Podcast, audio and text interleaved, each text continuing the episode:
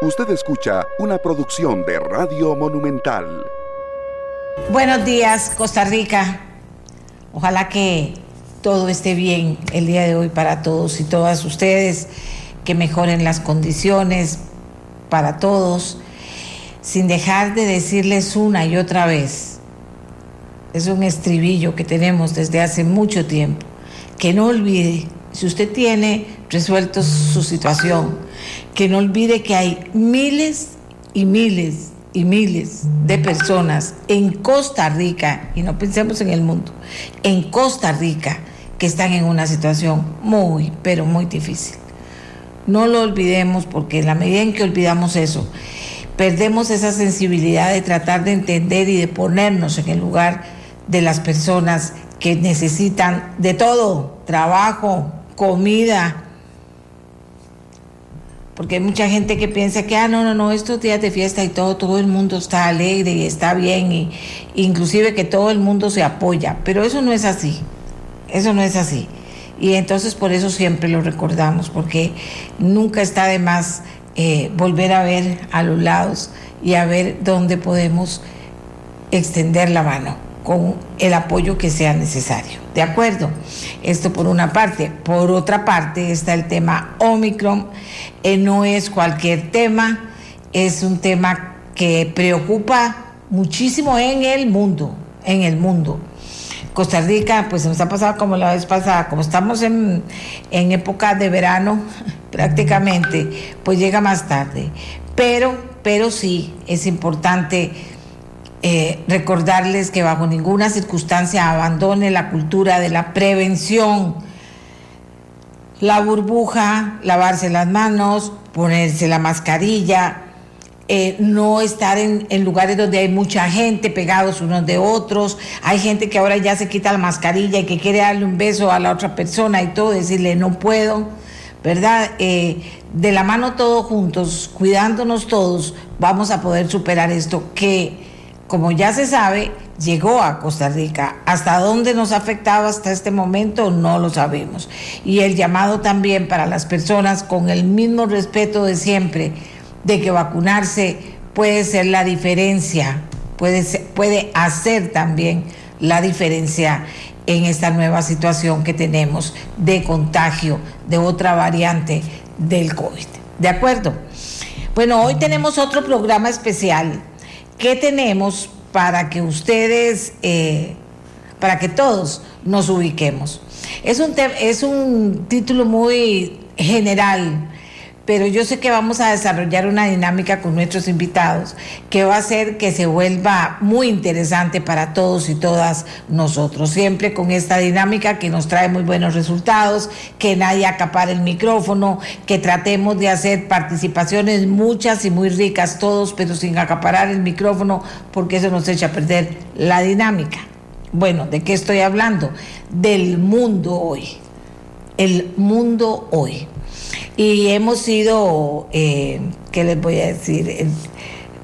Muy minuciosos en tratar de traer gente nueva gente de diferentes tipos de formaciones para que puedan aportarle a usted en este momento. Y recuerde que nosotros estamos en el 8474-7474 para que sus inquietudes o sus comentarios dentro de estos rangos que es de respeto total, haciendo el esfuerzo por explicarnos clarito de qué se trata, pues forman parte también del trabajo de esta mañana. De acuerdo, voy a presentar a nuestros invitados, doctor Jaime Ordóñez, director de la Cátedra de Teoría del Estado de la Universidad de Costa Rica, director del Instituto Centroamericano de Gobernabilidad. Abogada Diala Jiménez, árbitro internacional, exministra de Comercio Exterior, actualmente forma parte de la Junta Directiva de la Cámara de Comercio. Politólogo Alfonso Ríos tiene una maestría en políticas públicas y estadística de la Universidad de Texas y una maestría en estadística y ciencia de datos. Es profesor de grado y posgrado en microeconomía, economía ambiental, economía internacional y geografía política.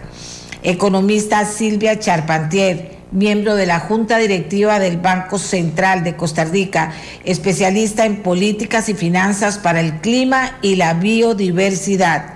abogado Pablo Barahona, constitucionalista y penalista, analista político, profesor universitario.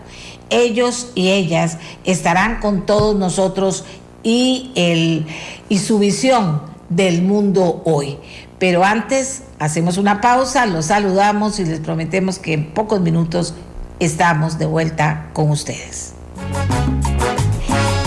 El mundo hoy, no voy a elaborar mucho, les voy a más bien para el inicio, les voy a preguntar a nuestros invitados e invitadas, eh, les voy a preguntar, cuando yo les pido que trabajemos sobre el tema, ¿cuál es la prioridad para cada uno de ellos a la hora de pensar cómo compartir el inicio del tema con ustedes. Comenzamos con el doctor Jaime Ordóñez. Buenos días, don Jaime. Adelante. Buenos días, eh, Amelia. Un gusto estar con, en el programa y con eh, tan distinguidos invitados, eh, muy queridas amigas como Diala Jiménez, Silvia Serpentier, Pablo Aragona y don Alfonso, que no lo conozco, pero un gusto estar con él. Pues nada, estamos en un momento de transición muy complejo en el planeta. Eh, yo diría que hay tres o cuatro grandes variables que están definiendo lo que va a pasar en las próximas décadas. En primer lugar, algo de lo que se habla poco, estamos viviendo el salto entre la cuarta y quinta revolución tecnológica, que es eh, la revolución del el salto de la de la economía del conocimiento al salto de la economía de la biométrica, los datos y el conocimiento, lo cual va a cambiar eh, los, los, parámetros de vida de los próximos 10, eh, 20 años. Eh, vamos a empezar a, a, a, interactuar muy, muy activamente con los aparatos, con las máquinas, este, el, el, el, ser humano, como lo hemos venido entendiendo en los últimos milenios, está transformándose en, los, eh, eh, en estos momentos y, eso es una posibilidad, pero es un riesgo. Número uno. Número dos, eh, la gran espada de Damocles que tenemos, que es el manejo de, del tema ambiental. Yo no soy nada pesimista del resultado de la última de la última cumbre ambiental del COP26. Me parece que los resultados son debieron mucho, o sea, el planeta no está resolviendo eh, los grandes problemas que implican que para el año 2030, 2050 eh, tendremos que resolver el problema de la emisión de gases, eh, por un lado, por otro lado, un calentamiento que del planeta que está generando efectos sistémicos, subida de las mareas, subida de la temperatura, eh, ya desde hace 10 años sabíamos que si subimos 1,5, 2 grados por encima de, de, la temperatura del planeta, de acuerdo a, a, lo que teníamos en la época preindustrial, entraremos en un cataclismo ambiental. Eso es lo que tenemos que impedir. Eh, esa es la segunda gran variable. La tercera gran variable es que es un planeta, eh, a diferencia de hace 30, 40 años, Amelia, eh, cuando analizábamos esto eh, cuando estábamos en las universidades nosotros, que era un planeta bipolar, hoy es un planeta multipolar con una gran cantidad de puntos o de ejes de poder, los Estados Unidos, la Unión Europea, el ascenso de China, que sin duda va a ser la gran potencia, del, está siendo ya la potencia emergente del siglo XXI y está cambiando los términos de la gobernabilidad del planeta eh, más una gran cantidad de, de potencias medianas eh, y esto genera eh, impredictibilidad. El planeta bipolar que de Estados Unidos, Unión Soviética, etcétera, de la década, de, perdón, del siglo pasado, del siglo XX, era muy predecible. Este planeta es muy impredecible, el que tenemos. Y después tenemos un último gran reto, que es la cuarta variable, diría eh, y es, eh, es un planeta que genera riqueza, pero reparte muy mal, pero reparte Así muy es. mal. Yo estoy es el tema que he venido trabajando en los últimos años, este, con enorme preocupación.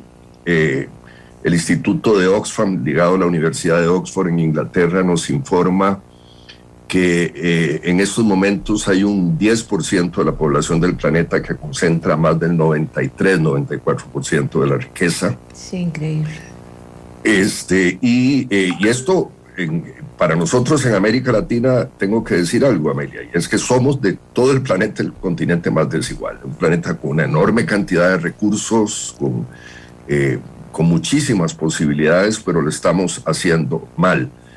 Eh, y yo diría que estas son las cuatro grandes eh, variables de las cuales, este, bueno, juntas nos generan problemas de, de gobernabilidad, de, inclusive de ansiedad en el futuro. No soy pesimista, yo no, no, creo que es que el planeta se nos vaya a acabar en 10, 20, 30 años. Hay, hay gente catastrofista diciendo de que, bueno, de que ya está sellado el fin del mundo por, el, por la catombe ambiental que podríamos impedir, pero sí soy muy objetivo y muy... Eh, creo que tenemos que, que, que eh, abrir las señales de alarma de lo que está sucediendo. Muchísimas gracias a don Jaime Ordóñez, Dialá Jiménez. Adelante, Dialá, buenos días. Buenos días, doña Amelia, un placer estar aquí con amigos y colegas eh, tan respetados en una sesión especial hacia el final del año y un especial saludo a todas las personas que nos están siguiendo. Yo coincido con Jaime en cuanto a que esos son, digamos, los cuatro grandes desafíos. Me parece que tiene razón también por suerte, pues aquí hay otra optimista. Eh, quiero hacer ahora mm, énfasis en algo que es la adaptación. Y el fin de semana estuve conversando con un fotógrafo profesional costarricense, eh, don Garrett Britton, y mm, me dijo algo muy importante que me sirve para iniciar esta intervención. Él se educó en algún tipo de posgrado en Suecia y me dijo algo interesantísimo. Me dijo, lo que yo aprendí en la universidad en Suecia fue adaptación. Ahí no nos enseñaron una técnica específica de fotografía, nos enseñaron a adaptarnos a las nuevas tecnologías. Y yo creo que eh, los desafíos en, en, el mundo nos llevan a que los, la gobernanza mundial, los organismos internacionales y los mismos gobiernos tengan que adaptarse muy rápido, más rápido de lo que han, eh, lo que hicieron el año, el siglo pasado, ¿verdad? Por las razones que decía Jaime. Entonces yo creo que el gran desafío eh, que tenemos como humanidad organizada que somos es en cómo nos organizamos para estar constantemente adaptándonos al cambio eh, desde el punto de vista de las organizaciones internacionales y los gobiernos. Y aquí quiero eh, hacer eh, hincapié en algo que, bueno, que, que, por supuesto es recurrente cuando yo participo en este tipo de programas y es lo que la OCDE nos ha dejado como legado a Costa Rica y lo que podemos usar como legado para contribuir a la modernización de los organismos internacionales. Y me parece que hay tres cosas que eh, son claves en este ejercicio. La primera es la colaboración, trabajar en equipo, y esto lo vimos, por supuesto, en la pandemia como nunca, pero nosotros tenemos que resolver los problemas eh, desde el punto de vista, integrando a todos los actores, eh, ya sea en el marco global, ya sea en el marco nacional, integrando los sectores público, privado, sociedad civil eh, y trabajando entre diferentes organizaciones y diferentes ministerios y estamos hablando en lo local, para realmente poder avanzar con las agendas. Por ejemplo, llevándolo a una agenda OCDE muy local, el Ministerio de Salud y el MINAE llevan años eh, durante el proceso de adhesión a la OCDE trabajando en equipo en materias de gestión de residuos y otras eh, partes de la agenda ambiental nacional y eso ha, ha sido muy, muy productivo. Número dos, basar las decisiones en evidencia. Tanto eh, en las discusiones, por ejemplo, en el seno de la OMC, donde se avanzan agendas en materia de agricultura, que siempre es sumamente polémico y difícil avanzar por los diferentes, eh, las diferentes posiciones de los gobiernos, pues cuando usted sienta a las personas y habla de evidencia, y aquí este, estoy contenta que don Alfonso Rojas esté con nosotros, ¿verdad? Porque cuando usted tiene data fiable, confiable y tiene eh, evidencia en la mano, usted puede avanzar más rápido que cuando empieza a tener simplemente ocurrencias o posiciones sin sustento. Número tres, poner en el centro el interés de las personas. Esto es eh, muy importante porque a veces tenemos hábitos, los gobiernos tienen hábitos, las organizaciones internacionales adquieren costumbres y hábitos y prácticas y se les olvida para qué están haciendo lo que hacen. Así que con eso, doña Amelia, puedo iniciar que así como Garrett, el fotógrafo, em, es exitoso porque se adapta a los cambios tecnológicos, yo creo que los gobiernos y los organismos van a ser exitosos en la medida en que vayan trabajando en esta clave OCDE. Muchas gracias, Diana. Alfonso Rojas, él está en los Estados Unidos y está conectado con nosotros, aceptó nuestra invitación. Adelante, Alfonso. Muchas gracias, doña Amelia, al resto de panelistas y a las personas que nos escuchan en esta mañana. Yo quisiera dividir los retos, los desafíos entre corto, mediano y largo plazo.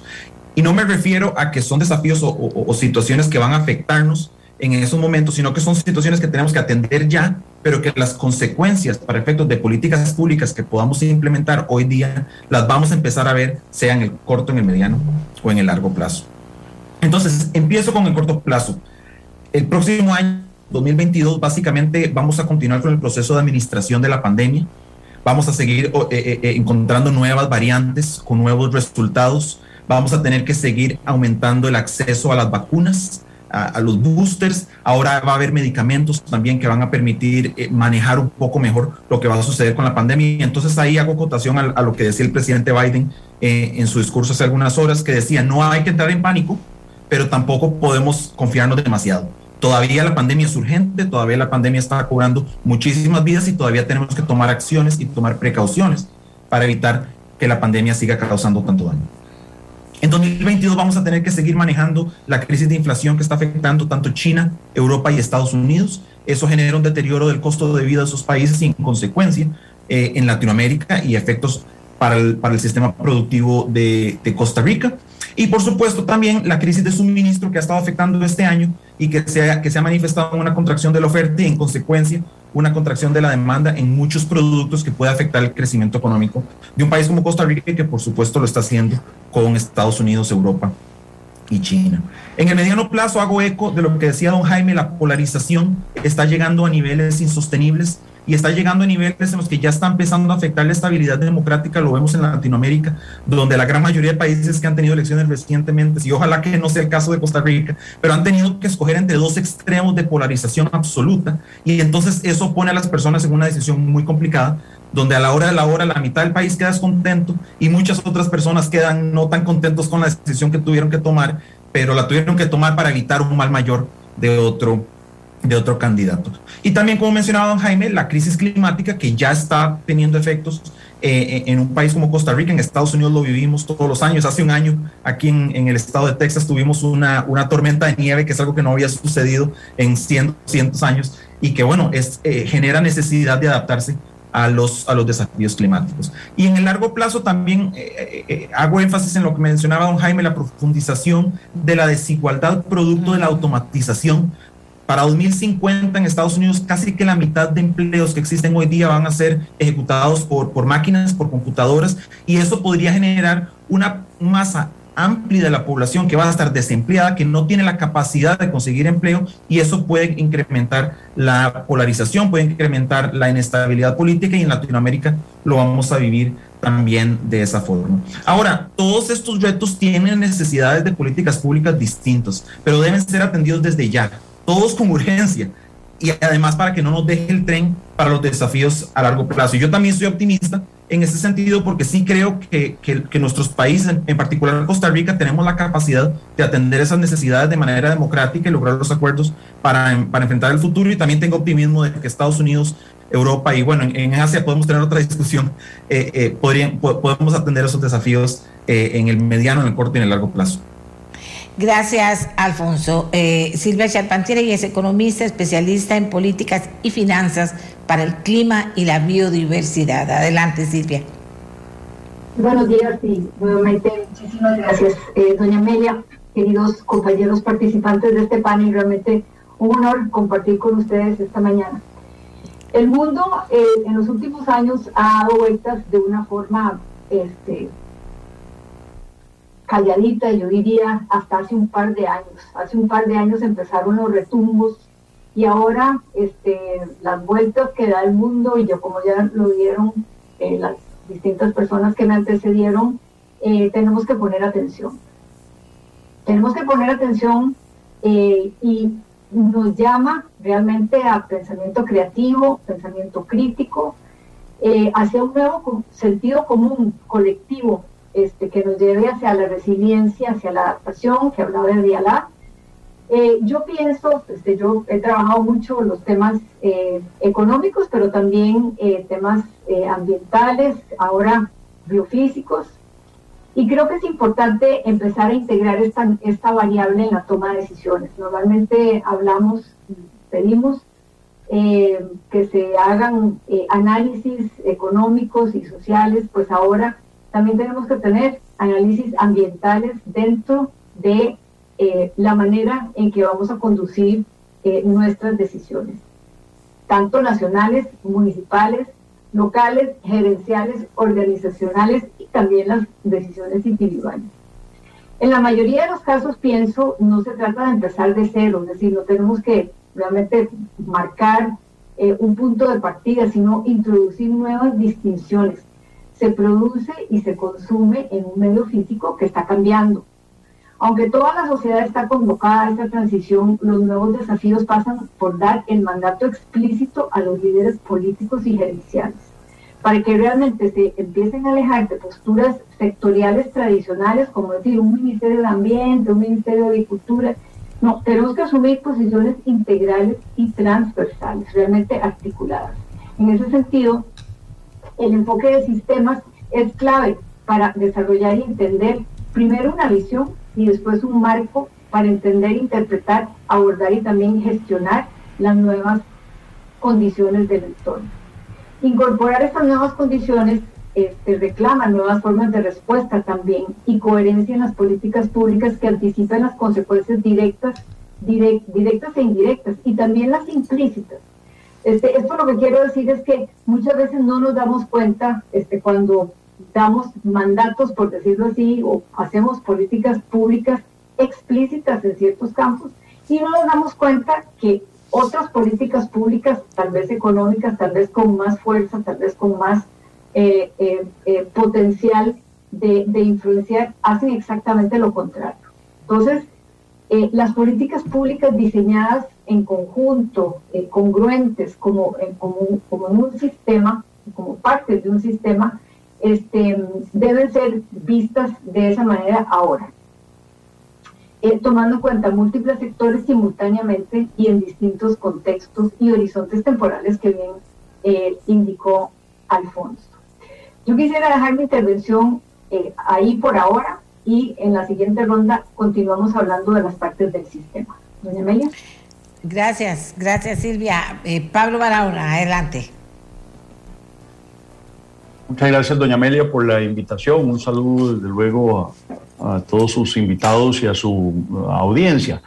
Esta mañana, en, la inauguración de este espacio que me parece sumamente oportuno, entre otras razones, porque Costa Rica ha sido un país eh, de un tiempo acá eh, que políticamente, yo diría mediáticamente incluso, eh, pues como que le ha tomado gusto a, verse y piropearse el ombligo y eh, olvidarse de que más allá de las fronteras están pasando cosas, que esas cosas además nos afectan, inciden directamente en nuestra calidad de vida, en la definición de nuestra historia contemporánea y que ciertamente Costa Rica es un, país eh, muy pequeño, con muy pocos gramos, no diría yo ni siquiera de kilos, sino de gramos de peso relativo en la geopolítica mundial. Es decir, si bien es cierto, hacia adentro parte del discurso político interesado de los jerarcas que llevan eh, el tema no solo de la geopolítica, sino la geoeconomía. Es que Costa Rica es un país sumamente influyente, que, estamos siendo muy vistos y muy atendidos por el mundo.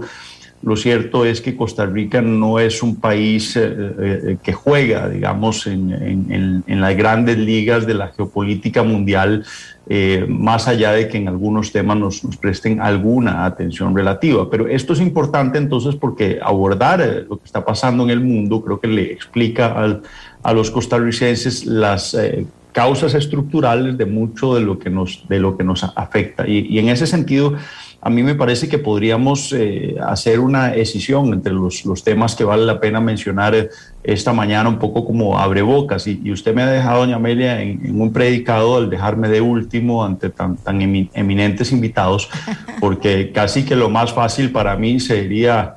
Eh, decir lo mismo, ¿no? Poner un equal ahí al pie de lo que ellos han, anotado. Pero bueno, voy a hacer un enorme esfuerzo por tratar de, sumar algún valor agregado a la conversación y, poner algunos elementos adicionales. Yo diría que hay que separar primero entre aquellos temas que son estructurales y aquellos que son más coyunturales.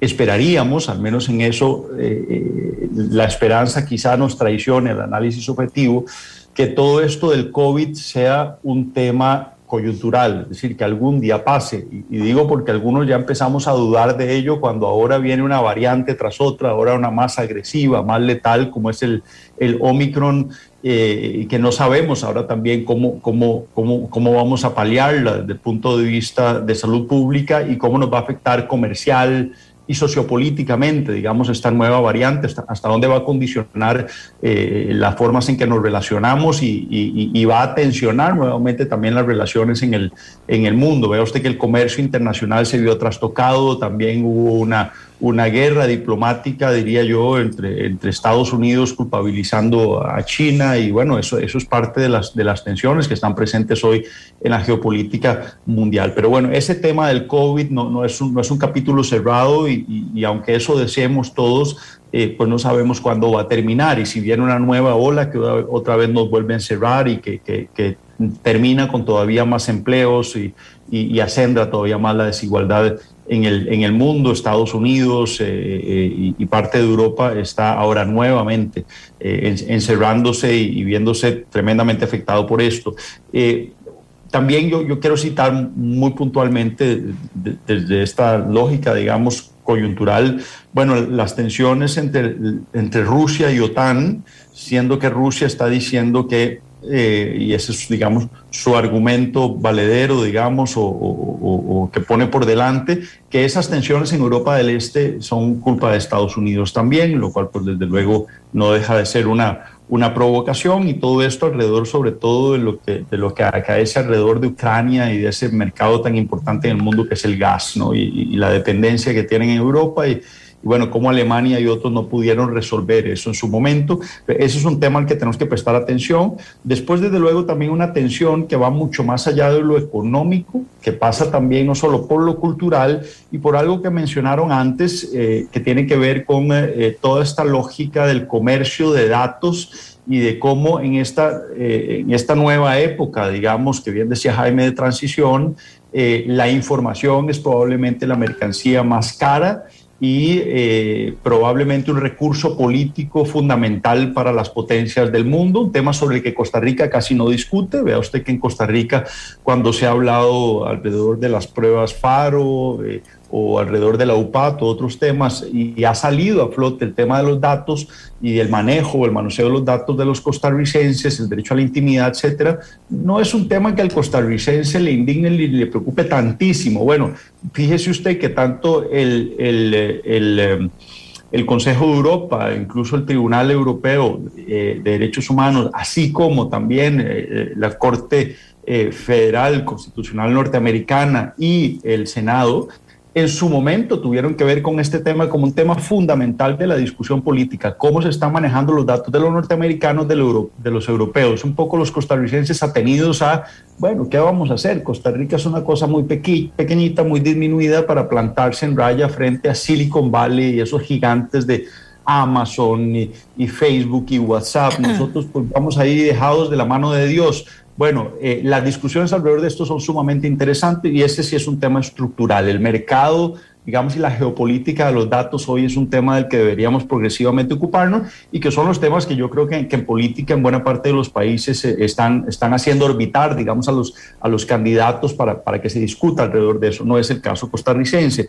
Después yo creo que es muy importante, creo que eso sí no se ha mencionado y que tiene que ver con la desigualdad como una causa estructural de esos flujos de migración que em, hoy resultan incontenibles, incluso para potencias eh, geomilitares como Estados Unidos. Note usted que en noviembre se llegó a un récord histórico de 76 mil eh, eh, inmigrantes, hoy no se quiere usar esa expresión, pero inmigrantes ilegales, personas, digamos, que, que migran, eh, digamos, no en la forma más debida, sino en una forma desordenada e, e ilegal para el país recipiente. Bueno, 76 mil, el, el, mes en que más había, digamos, Estados Unidos registrado migrantes era por el orden de los 45 mil.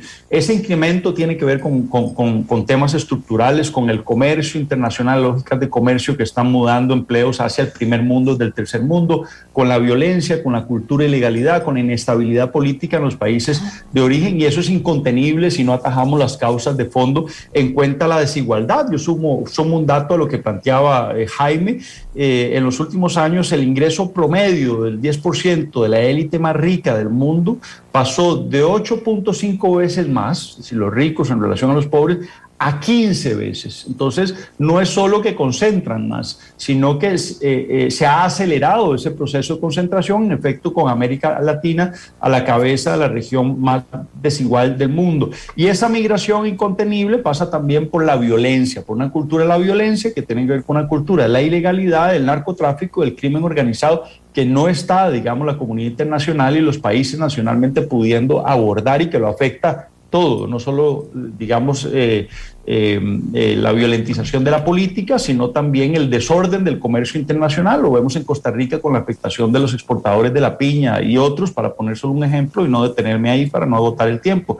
El tema de la migración, hoy yo vengo llegando hace dos semanas de Washington, hay una enorme crítica sobre la vicepresidenta Kamala Harris en, en Washington eh, como encargada de no de resolver, pero de atajar este problema, de buscar las fuentes estructurales del problema y, y bueno, en esto hay una, una inutilidad pasmosa sobre todo el primer mundo, que no está dando, y, y, Estados Unidos, por ejemplo, en relación a América Latina, que no está dando soluciones de fondo al problema, Termino nada más diciendo que me parece que un tema interesante analizar es en el péndulo, cómo por lo menos en América Latina se está regresando hacia la izquierda con algunas excepciones eh, y eso va a ser muy interesante los efectos geopolíticos que esto va a tener en los, eh, en los organismos multilaterales, no solo las Naciones Unidas, la OEA, sino también eh, en, la, en, la, en la OMC y, y, y, en, y, en, algunas de las organizaciones que también regentan el comercio internacional.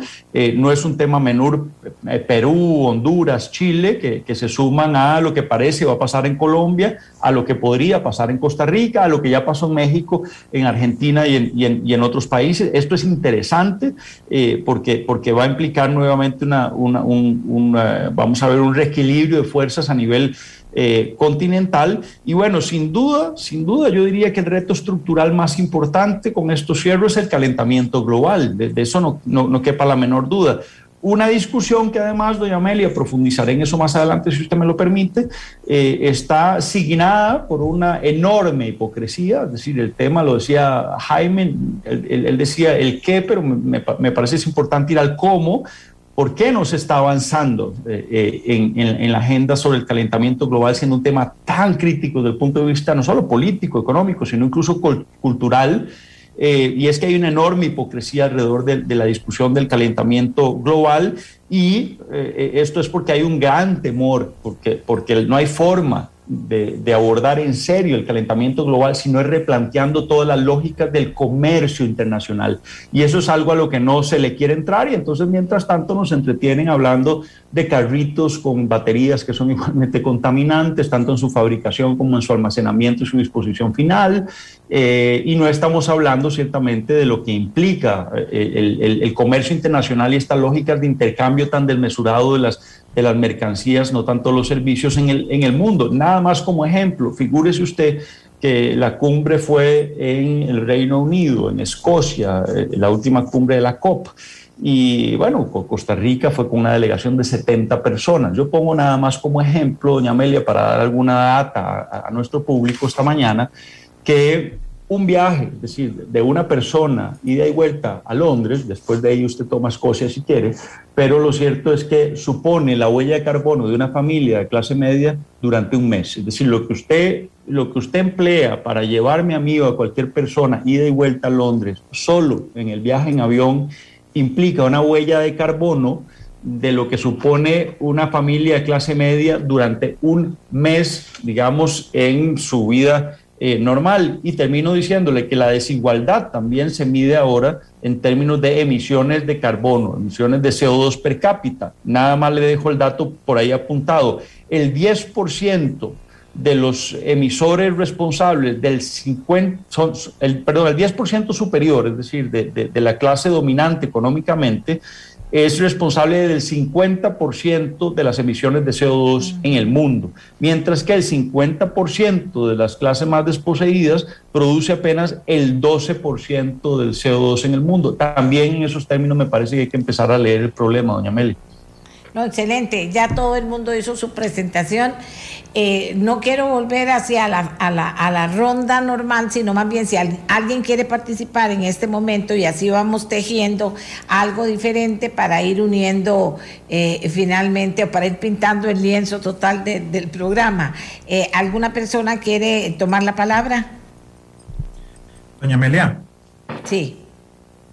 Yo sí quisiera acotar respecto al tema de la, de la migración. Adelante. Yo, yo, tengo, y bueno, y como migrante también tengo una, una, perspectiva un poco más optimista que la de don Pablo respecto al rol de los inmigrantes, por ejemplo, en un país como Estados Unidos, donde el crecimiento de la población y una serie de industrias que son eh, estratégicas para el país son de, son de empleados eh, inmigrantes, los inmigrantes tienen una tasa laboral más, más amplia que lo de los estadounidenses. Y si bien hay un problema en la frontera, en particular en el estado de Texas, donde vivo yo, donde cruza una gran parte de la población, eh, la población migrante representa ese, esa compensación de una pirámide poblacional en Estados Unidos que es cada vez, que, que envejece cada vez más y es la población migrante la que trae el dinamismo a la actividad económica. Entonces, en ese sentido, yo sí veo la migración como una, una, una, tendencia positiva, no solo en Estados Unidos, sino en Europa. Y a través de la historia de la humanidad ha sido el motor del desarrollo de la ampliación de la diversidad y de la, de la, mezcla de culturas que ha generado gran parte del producto de lo que tenemos hoy día en la civilización occidental y en el resto. Entonces yo sí lo veo como un, como un factor positivo, más bien lo que sí, lo que sí concuerdo es que hay que ordenarlo, hay que organizarlo, hay que buscar canales para la, para la legalización de las personas que entran de manera irregular, pero la, la economía de Estados Unidos, la economía de Europa e incluso la economía costarricense no podrían sobrevivir sin la población migrante. Bien, adelante. Y, no, y perdón, y no solo la economía, sino la diversidad y lo que significa eso en términos de productividad y de innovación. Y aquí me permito también yo, doña Amelia, intervenir nada más para el tema de, cambio climático, que creo que estamos, bueno, Jaime veo que muy obedientemente pidió la mano, perdón, Jaime, este levantó la mano.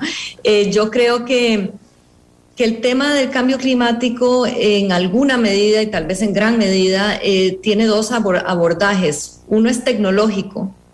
¿Cuán rápido vamos a encontrar los mecanismos para reducir ese calentamiento global eh, y aplicarlos, verdad? Y cuán democrática va a ser la eh, distribución de esas tecnologías nuevas. los carros eléctricos son un paso hacia eso, pero sabemos que el transporte marítimo, el transporte aéreo son muchísimo más, eh, tienen un impacto mayor en, esa huella que el de los automóviles, ¿verdad? Y ahí viene toda la innovación y, el desarrollo y, la, la, investigación que se hace para encontrar la parte tecnológica que vaya a paliar esos efectos. Y por otro lado está el elemento político, el liderazgo político, la convicción y el, realmente el compromiso político que se tenga para ir avanzando en una agenda que vaya además no solo a decirse y a construirse, sino a ejecutarse. Y eh, por esa razón, ahí eh, me parece que trayendo, viniendo a Costa Rica, el plan de descarbonización eh, tiene que ser una política de Estado eh, que tiene que ser transversal y pasar a todos los gobiernos y que los nuevos eh, líderes, el nuevo gobierno y los gobiernos que vengan vayan implementándolo y obviamente mejorándolo, ¿verdad? Porque va a haber nuevas tecnologías. Y por eso, para ir terminando con esta intervención, me parece a mí que el proceso de la toma de decisiones y de cómo vamos realmente aterrizando las decisiones es tan importante como las decisiones en sí mismas. Por eso el proceso tiene que ser colaborativo, inclusivo, tiene que basarse en data y en evidencia y tiene que poner en el centro a las personas, porque si eso es una clave dentro de la cual operamos, tanto en Costa Rica como eh, eh, en el planeta, eh, pues ahí sí vamos a ir avanzando. Y yo creo que la historia demuestra que nosotros hemos evolucionado. Ahora, sí viene el tema de la pandemia, ¿verdad? Que vino a realmente a, meter un remesón en todo esto. Eh, yo, quería, yo, quería, intervenir, sí, sobre, gracias, sobre, sobre este tema. A mí me parece, bueno, creo que lo que han dicho los colegas es muy, muy importante. Quería retomar eh, todos, eh, quería retomar algo que dijo Silvia Charpentier que a mí me parece decisivo. Todos estos problemas son globales, es decir, son de, de la totalidad del planeta, los que hemos hablado. Sin embargo, la posibilidad de, de empezar a hacer cambios viene, bueno, de políticas públicas globales, pero de políticas públicas nacionales.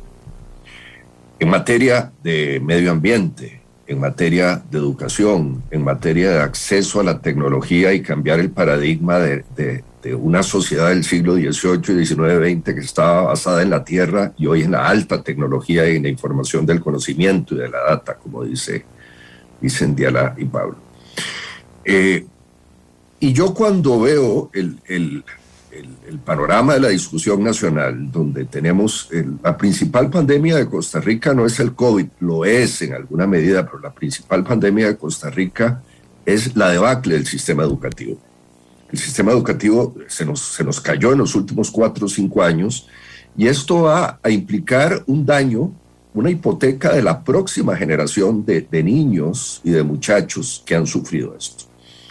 Lo cual significaría que la principal discusión que debería existir en esta campaña política, yo creo que los ciudadanos, eh, nosotros, la sociedad civil, deberíamos ser muy exigentes con los candidatos en esta próxima campaña, es cuáles son las grandes reformas para recuperar un, eh, un modelo educativo que déjenme decirlo en dos palabras. Es un modelo educativo que en estos momentos se está graduando menos de la mitad de sus adolescentes de bachillerato el 51, 52% de los muchachos se nos quedan en el camino. No, no los estamos ni siquiera graduando de bachilleres.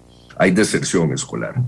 Y de los que estamos graduando, apenas el 40% logran ganar las pruebas PISA, que son las pruebas de competitividad educativa de la OCDE.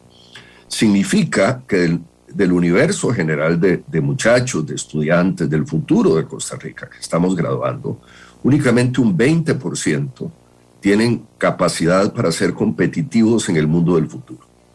Y, y, esto es muy, muy grave en una, en una sociedad que como la costarricense se ufanó durante el siglo XX de haber hecho un buen sistema educativo, de tener más maestros que soldados, etcétera, etcétera, todo lo que, lo que, era nuestro, lo que eran nuestros puntos fuertes. Ahí tendríamos que hacer gran, un, gran replanteamiento de los objetivos de la, de la política pública y del Estado. Es un problema de política pública, como dice Silvia, en efecto. Eh, otro problema de política pública, eh, Alfonso, que en algún momento te he leído alguna cosa que me parece esencial, que yo nunca he entendido cómo no lo hemos hecho en Costa Rica, el ligar el proceso educativo a la ciencia y la tecnología. A mí me parece que el, eh, el, el Ministerio de Ciencia y Tecnología, el MISIT, debería estar absolutamente imbricado con el Ministerio de Educación. Les voy a dar un dato eh, y están absolutamente cada uno corriendo por su lado, sin coordinación, cuando nosotros deberíamos tener la ciencia y tecnología en el aula cotidianamente interactuando con los estudiantes. Esta es la sociedad del futuro y no lo estamos haciendo. Les voy a dar un dato que, que a mí me asusta siempre y que yo lo repito en, cuando se discute estos temas, Amelia. Y es que eh, Costa Rica invierte únicamente el 0,3-0,4% del Producto Interno Bruto en ciencia y tecnología. Los países de la OCDE, los países más competitivos del planeta, invierten entre el 2 y el 3% del Producto Interno Bruto en conocimiento, ciencia y tecnología, investigación y desarrollo, etc. Y esto significa que entonces ese sistema educativo, que es el sistema que va a transformar a nuestras pymes, que va a transformar nuestro proceso de producción, eh, no está generando el conocimiento que sí está generando otros lugares del planeta. Ahí tenemos un problema de política pública. Otro problema de política pública, porque de nuevo, como se ha dicho tantas veces, los problemas son globales, pero las soluciones eh, tienen que empezar a ser locales. Otro problema de política pública es el tema de la bueno, ¿con qué, ¿con qué energía nos vamos a mover en los próximos 20, 30, 40 años? Y, yo creo que eh, el hecho de que eh, todavía esté gente discutiendo que la solución económica para Costa Rica es explorar petróleo y sacar gas, etcétera, cuando el resto del planeta va en otra dirección, me parece, por decir una palabra suave, jurásico que todavía haya gente, políticos, etcétera, que en el país estén pretendiendo que nuestra solución económica sea sacar petróleo, eh, eh, explotar gas. Creo que son las energías limpias. Costa Rica tiene que ser un país líder en energías limpias y en sus políticas públicas. Y yo concuerdo con esto que se, que se ha dicho por Silvia y por los colegas. Eh, mucha de la decisión de política pública que tomamos no va en esta dirección. Eh, termino con una idea que es un tema, yo, yo creo que el grave problema con el tema del tren eléctrico ha sido politizar el, tema del tren eléctrico. Y yo le aconsejaría al, próximo presidente o presidenta del país, al próximo gobierno y la próxima asamblea legislativa, que hay que echar adelante el, tren eléctrico, sin duda, sin duda.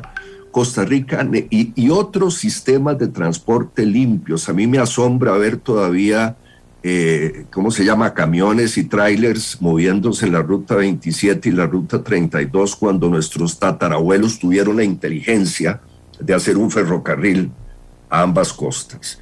Entonces deberíamos retomar esas ideas, empezar con energías limpias y ambos problemas, vean que he hablado del tema de la educación que nos mete en las competitividades del siglo XXI en el salto a esa cuarta, quinta revolución tecnológica, donde estamos totalmente rezagados es un problema de política pública nacional y, no oigo discursos interesantes. Y en segundo lugar, el tema de cómo damos nuestro pequeño eh, aporte, nuestro pequeño grano de arena al grave problema ambiental, pero tenemos que empezar en casa. Y, yo diría que entonces lo, útil de, de, un programa como este eh, estimada Amelia, eh, eh, estimados colegas del panel, es que, bueno, hagamos esta reflexión, pero le transmitamos a la sociedad qué podemos hacer desde nosotros, desde, desde la pequeña Costa Rica, para desarrollar cambios y políticas públicas en tal dirección. No, no, excelente. Si usted me permite, doña Amelia, no sé si Silvia, ya le doy la palabra. Un momento, un momento. Rafael Solís, participante. El otro gran reto global es la crisis energética y el impacto que la escasez de commodities tiene en matrices energéticas dependientes de la extracción de minerales, petróleos, etcétera, y el tiempo que tomará migrar hacia energías renovables en las principales economías. Esta es una. Tenemos varias que queremos compartir con ustedes. Soy un joven con 33 años, graduado en las mejores universidades de Costa Rica. No veo en mi país oportunidades de crecimiento y desarrollo personal y profesional. Lo único que pienso cada día es en buscar hacer mi vida en el exterior, igual que yo muchos jóvenes que cada día pensamos, conozco muchos jóvenes que cada día pensamos así. Eso debería ser preocupación y discusión. Juan Carlos Montero, de la Universidad Nacional, programas de posgrado, dice aquí, vamos a ver, necesitamos pensar en el futuro con claridad y método, pero el futuro debemos verlo en las diferentes temporalidad,es lo inmediato y así más o menos están entrando preocupaciones de la gente sobre el tema. Ok, eh, vamos a, decía que Pablo pide la palabra, eh, vamos con Pablo y las personas que quieran participar, avísenme que están aquí porque a veces no, se, no, lo, no lo noto y entonces por eso es que lo estoy preguntando. ¿De acuerdo, Pablo? Muchas gracias. Yo quisiera primero replicar brevemente lo, dicho por Alfonso ah, ah, como anotación al pie de lo que había dicho al principio sobre migración. Eh, yo no he dicho que la migración sea mala, ni mucho menos. Eh, haría mal como latinoamericano y además como, como ex embajador que tuvo que abordar estos temas en, el órgano geopolítico, digamos, por excelencia en las Américas, en la, en la OEA. Desde luego es un tema sobre el que me humanizo desde la perspectiva de derechos humanos. Pablo, pero la idea, eh, Pablo, la idea con el programa es que cada quien exprese sus ideas sí, sí, claro. y que cada la persona los escuche y para cada persona, pues cada idea la pueda balancear. Así que... Eh, claro, no, no, y por eso la estoy balanceando y bastanteando, doña Amelia, porque lo que quiero decir es para, sobre esa base aportar, digamos, un elemento adicional que no se menciona sobre cuando se habla de migraciones y que hay que tener asertividad también, porque nosotros somos un país que está en la doble condición, en la rara condición de ser un país centroamericano con todos los retos que ello implica, tercermundista, pero que no solo somos recipientes de inmigración, nicaragüense, venezolana, colombiana, etcétera. Eh, estoy hablando de ese tipo de migración, no estoy hablando de la migración, eh, digamos, más elaborada de norteamericanos que vienen aquí a trabajar en Intel o en una zona franca o como diplomático. No, no, estoy hablando mano de obra nicaragüense o, de venezolanos en un poco más de desespero. Pero, pero lo que quiero decir con esto es que uno tiene que tener la asertividad también de entender que, que la migración, la inmigración supone normalmente un choque cultural. Eh, nuevamente, hace dos semanas en Washington, por ejemplo, me, decían con, cierta crítica, y uno tiene que entender eso como latinoamericano, que bueno, hoy, hoy están sufriendo un problema seriosísimo. Es que, por ejemplo, en, esas ciudades normalmente Amazon, por ejemplo, les dejaba los paquetes en las puertas de las, de las casas en, plena ciudad, en, Georgetown, por ejemplo, en Washington o, en DuPont Circle. Ya no está pasando, porque resulta que se ven en los videos y en las cámaras migrantes que ven un paquete de, de mercancía que a veces dice además HP o la marca de una computadora y eso desaparece. Y entonces eso está generando, desde luego, pues una cierta reacción.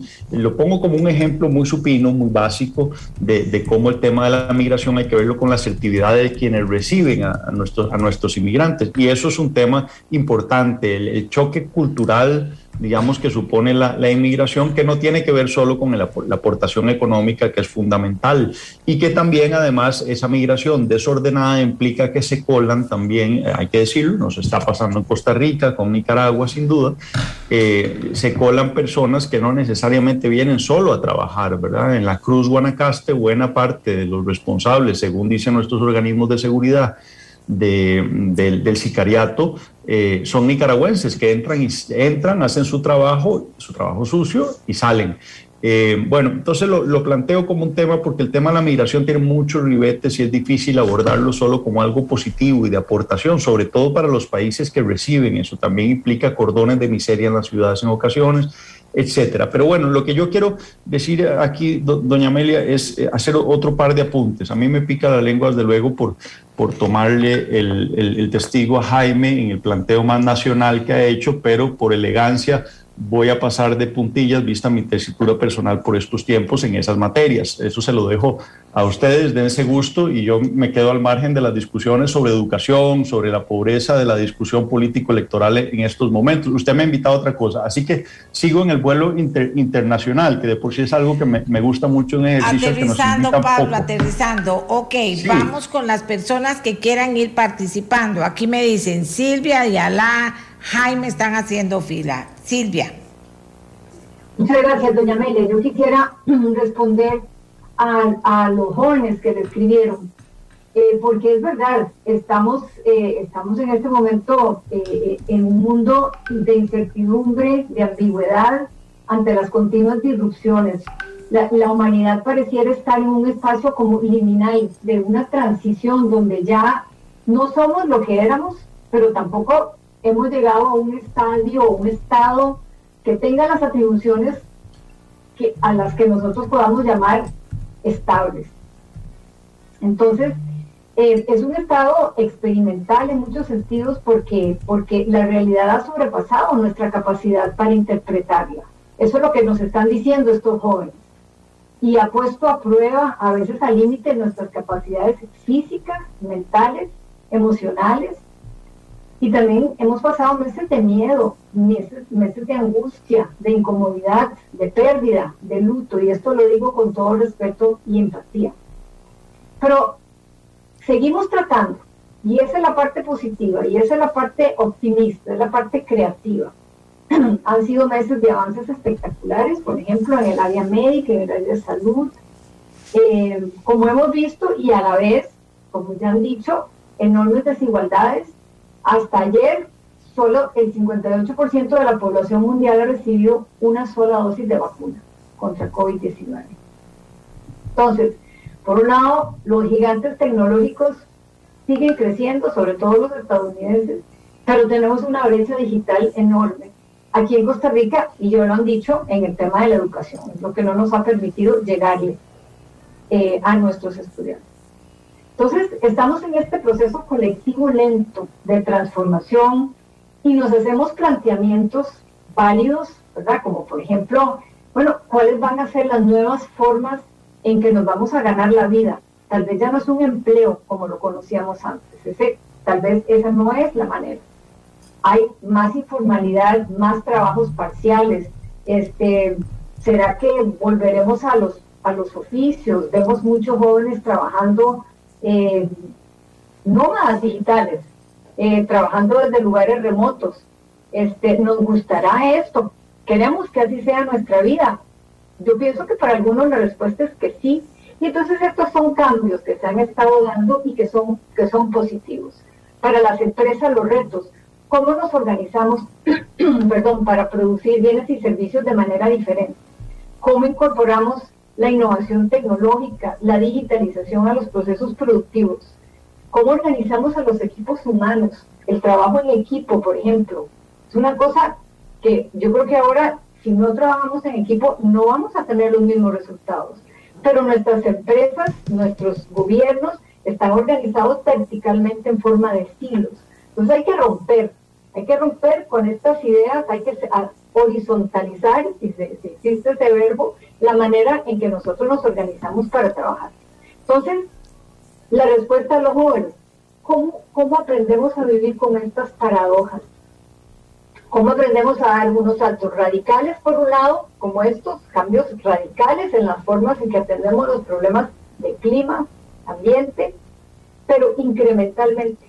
¿Cómo empezamos hoy, como bien lo decía Alfonso, a dar el paso que nos va a llevar a esa visión de cambio radical? ¿Cómo, tenemos esta visión estratégica, pero a la vez nos preparamos para las oportunidades? Eh, y de lo que se trata es eso, ante la incertidumbre, tener más oportunidades abiertas, tener más alternativas. Y por último, ¿cómo nos enfocamos en el trabajo de hoy sin perder el contexto? Hoy ha sido, este panel ha sido riquísimo en el contexto. No vivimos solo en Costa Rica, vivimos en un mundo, vivimos en un planeta, vivimos en un sistema. Entonces, ¿cómo hacemos para enfocarnos, para sacar la tarea, para trabajar y ver todas estas oportunidades al tiempo que vemos el mundo, el planeta completo? Doña Amelia. Gracias. Eh, Alfonso, adelante.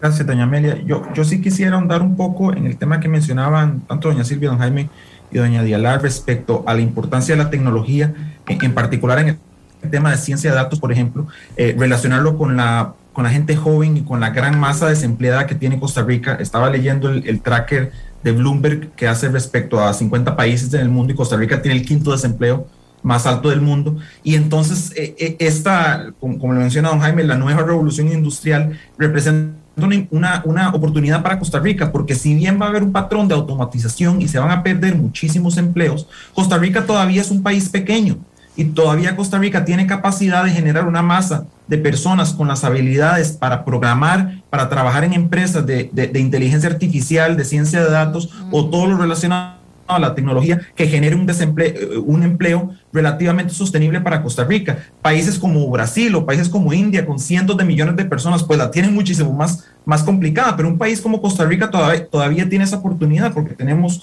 una población educada, tenemos una población con buena salud y todavía estamos mejorando un poco la infraestructura, pero vamos, vamos en esa ruta. Y es que, doña Amelia, los beneficios en el tema de inteligencia artificial para las empresas, por lo menos que yo lo veo muy de cerca, en ese, en ese ámbito son muy amplios. McKinsey hizo una encuesta hace poco y 63% de las, de las empresas han experimentado disminución de sus costos entre 10 o 20% o aumento de sus utilidades entre 5 o 10% producto de la utilización de la ciencia de datos o la inteligencia artificial. Y pensando para 2040, para 2050, ya no se va a tratar de aumentar las utilidades o disminuir un poco los costos, se va a tratar de algo existencial. Sería como hoy día pensar que una empresa puede funcionar, por ejemplo, sin Internet.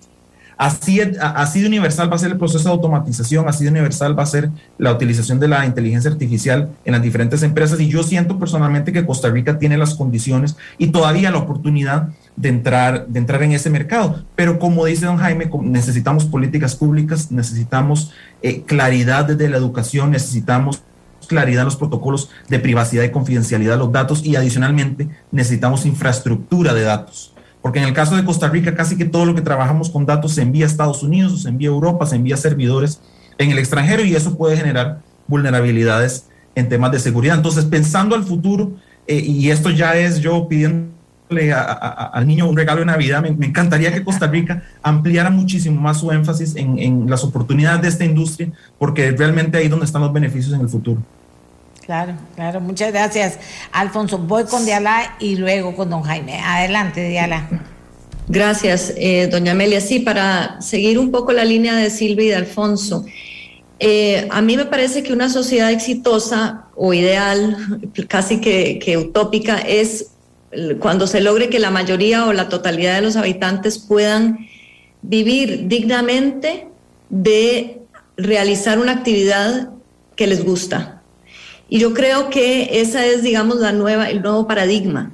Ya no debemos hablar de educación, sino de formación, ya no necesariamente de empleo, sino de oportunidades, como decía Silvia. Y yo creo que esa transformación institucional y jurídica que se está haciendo y que comenzó hace poco, digamos, con la reforma del INA, la educación dual, la ley de teletrabajo, todas esas reformas tiene que profundizarse y en el plano de educación que hablaba Jaime, me parece que tenemos varias tareas pendientes, aunque hemos avanzado, eh, eh, pero tiene que ser más rápido el avance, como por ejemplo la docencia de los docentes.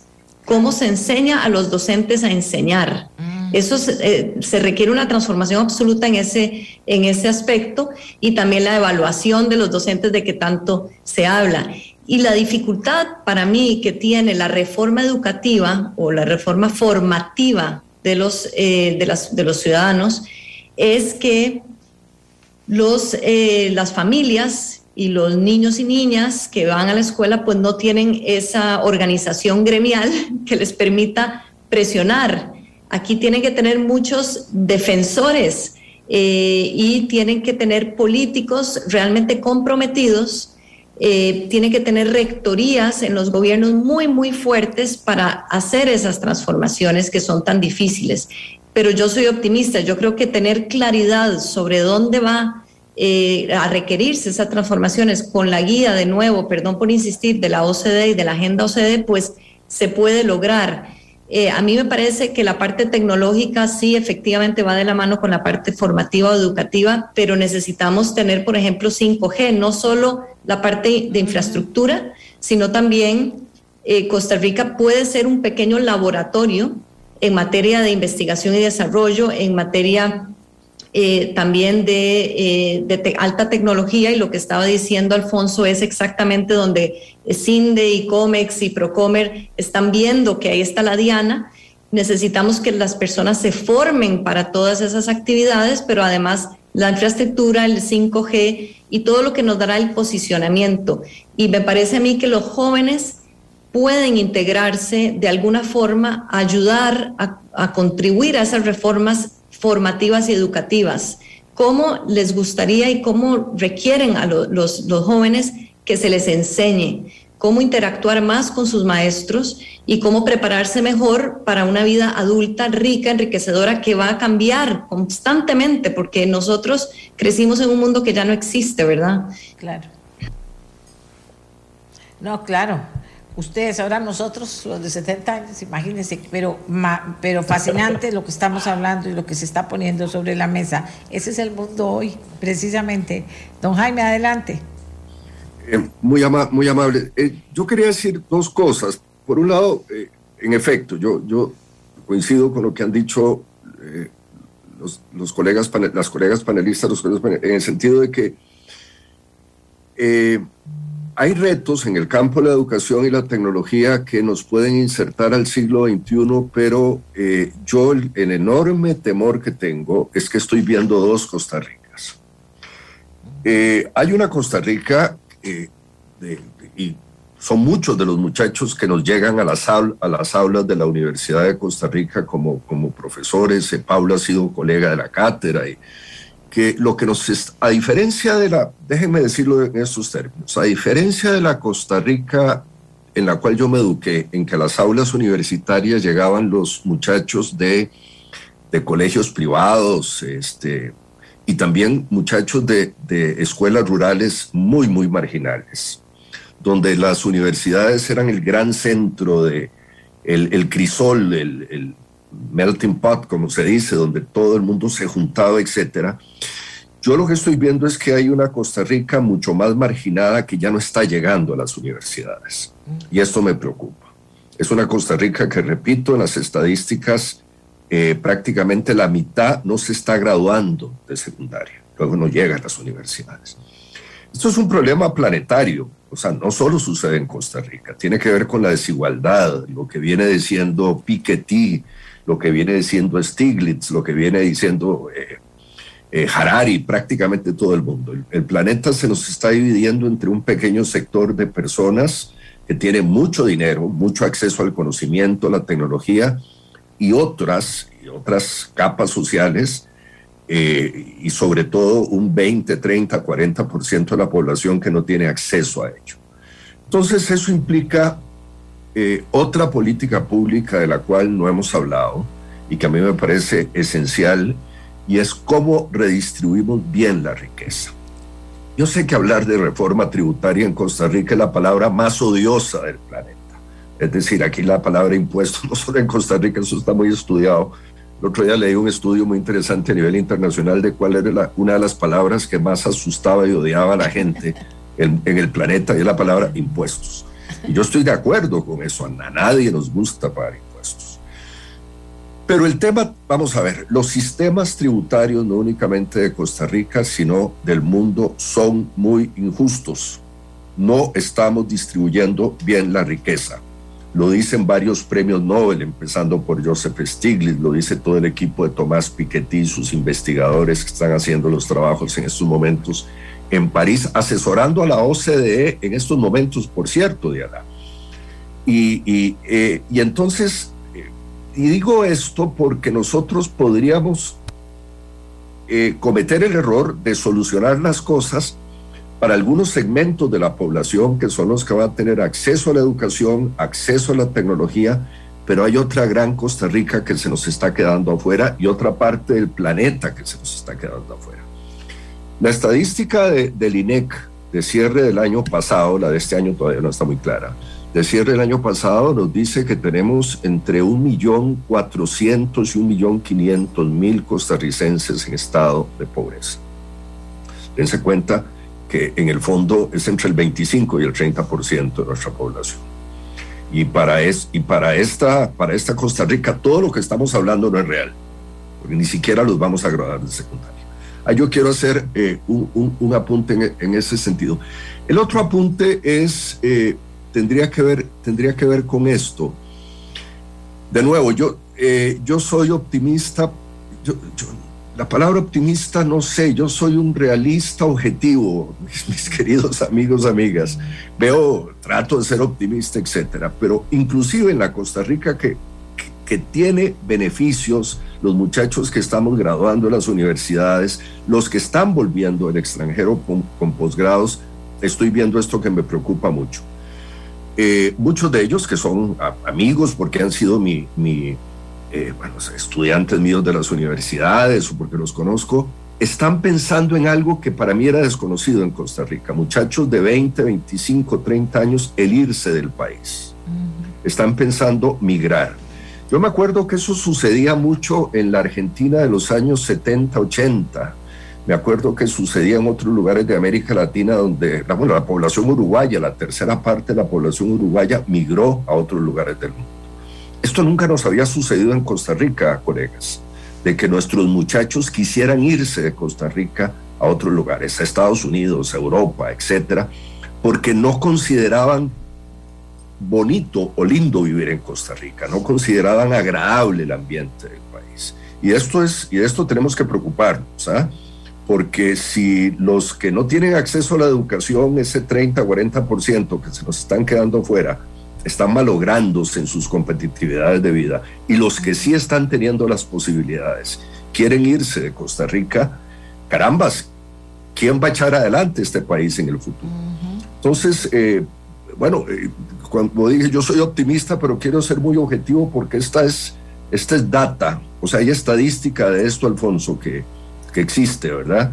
Eh, y, y, es muy, muy preocupante.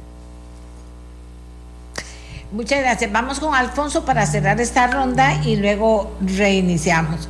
Eh, vamos con Alfonso, hacemos una pausa y volvemos con Pablo, que está en la lista también de eh, las personas que levantaron la mano. Hagamos, eh, Alfonso hace rato lo hizo, Alfonso, vamos con usted, adelante.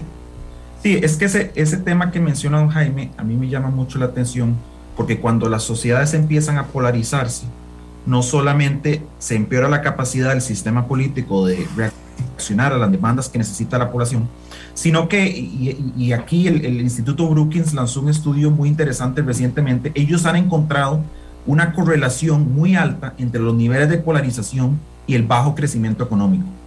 Y mm. entonces usted encuentra que algunos de los países más polarizados del mundo están en América Latina, Chile, Perú, Colombia, Argentina, México, Uruguay, Guatemala, Brasil y Costa Rica. Y entonces cuando usted piensa en las perspectivas de crecimiento económico por los próximos años, por ejemplo, Latinoamérica va a crecer un 4.1%, pero para 2023 va a bajar un poco ese crecimiento. Estados Unidos va a crecer casi al 5%, Europa va a crecer por ahí del 4%, pero si se sigue presentando la polarización en nuestros países, no solamente vamos a terminar peleados entre nosotros, no solamente vamos a ser incapaces de llegar a los acuerdos políticos necesarios para entrar a, este futuro de automatización, de, de crisis climática, de desigualdad, sino que también vamos a afectar el crecimiento económico. Y entonces ya no vamos a tener eh, eh, eh, ese pastel mal repartido, como decía don Jaime, que la gran mayoría se lo deja un porcentaje de la población, sino que ese porcentaje de la población que se deja la gran mayoría del pastel va a empezar a irse y en nuestros países vamos a empezar a quedarnos sin inversión, nos vamos a quedar sin capital, nos vamos a quedar sin empresas y entonces ahí es donde la cosa se complica muchísimo más. Y entonces por eso quisiera hacer hincapié en la necesidad, y de nuevo otro, otro regalo en la lista de Navidad, de que en Costa Rica nos sentemos a hacer acuerdos pensando en el futuro del país, no solamente pensando en la próxima elección, pensando un poco más allá de los intereses electorales inmediatos, porque todos los temas que estamos conversando en esta mañana no van a ser, no, no los vamos a poder atender si no nos sentamos a dialogar y tratamos de, construir un puente entre esos dos círculos de la, eh, eh, entre esos dos eh, ciclos de polarización que nos tienen tan, nos tienen tan peleados y nos tienen tan, tan disgustados en los últimos años. muchas gracias. Vamos a ver, tengo mucha gente con opiniones, pero Pablo estaba en la lista. Voy con Pablo, hacemos una pausa y retomamos. Eh, Pablo, adelante.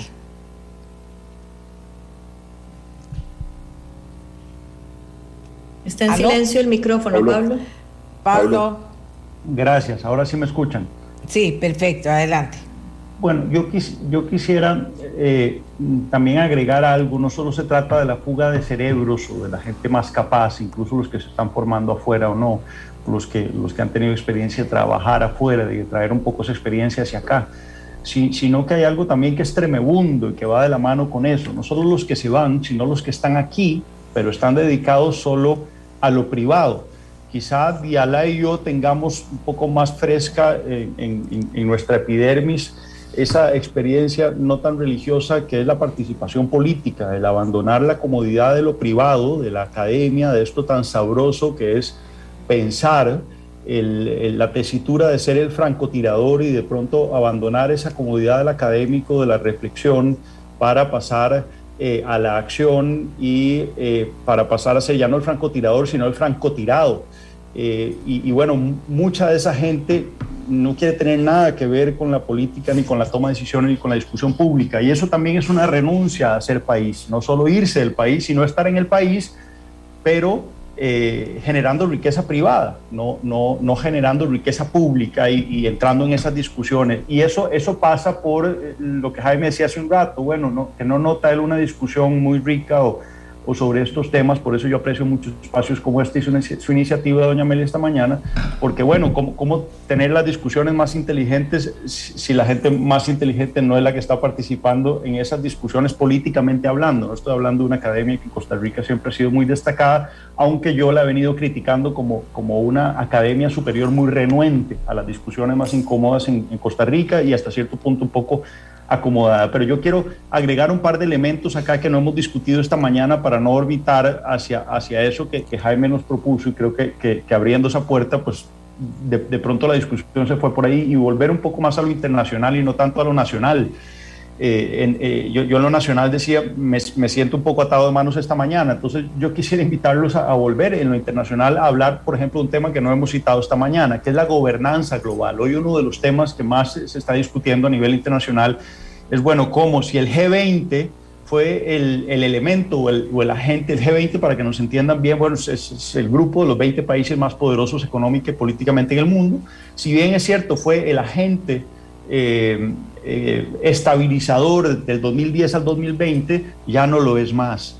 Y, ese es un tema importante porque, porque la gobernanza global, por más que queramos algunos, no está en los organismos multi, multinacionales. Ciertamente la política internacional se rige sobre todo por los intereses y esto le da mucho peso al comercio internacional. De ahí que, insisto, el tema del calentamiento global no lo vamos a resolver, digamos, por la vía de los valores y de las de la prospectiva, digamos, ética, sino sobre todo a partir de eh, introducir el elemento eh, ya no solo ético, sino político de los intereses, es decir, de, de, demostrarle al mundo que si nosotros no repotenciamos los equilibrios del intercambio de las mercancías en el mundo y esa lógica, digamos, tan desmesurada de consumo, eh, y esto no es un grito a la izquierda, es un grito de absoluto realismo, eh, el, tema del calentamiento global no se va a poder abordar. Ahora algo decía ah, Jaime también, alguna expresión, bueno, que Costa Rica se esté discutiendo sobre cómo bajar nuestra factura petrolera. Y claro, por un lado están las tecnologías limpias, pero por otro lado está la posibilidad de explotar, digamos, las, las eh,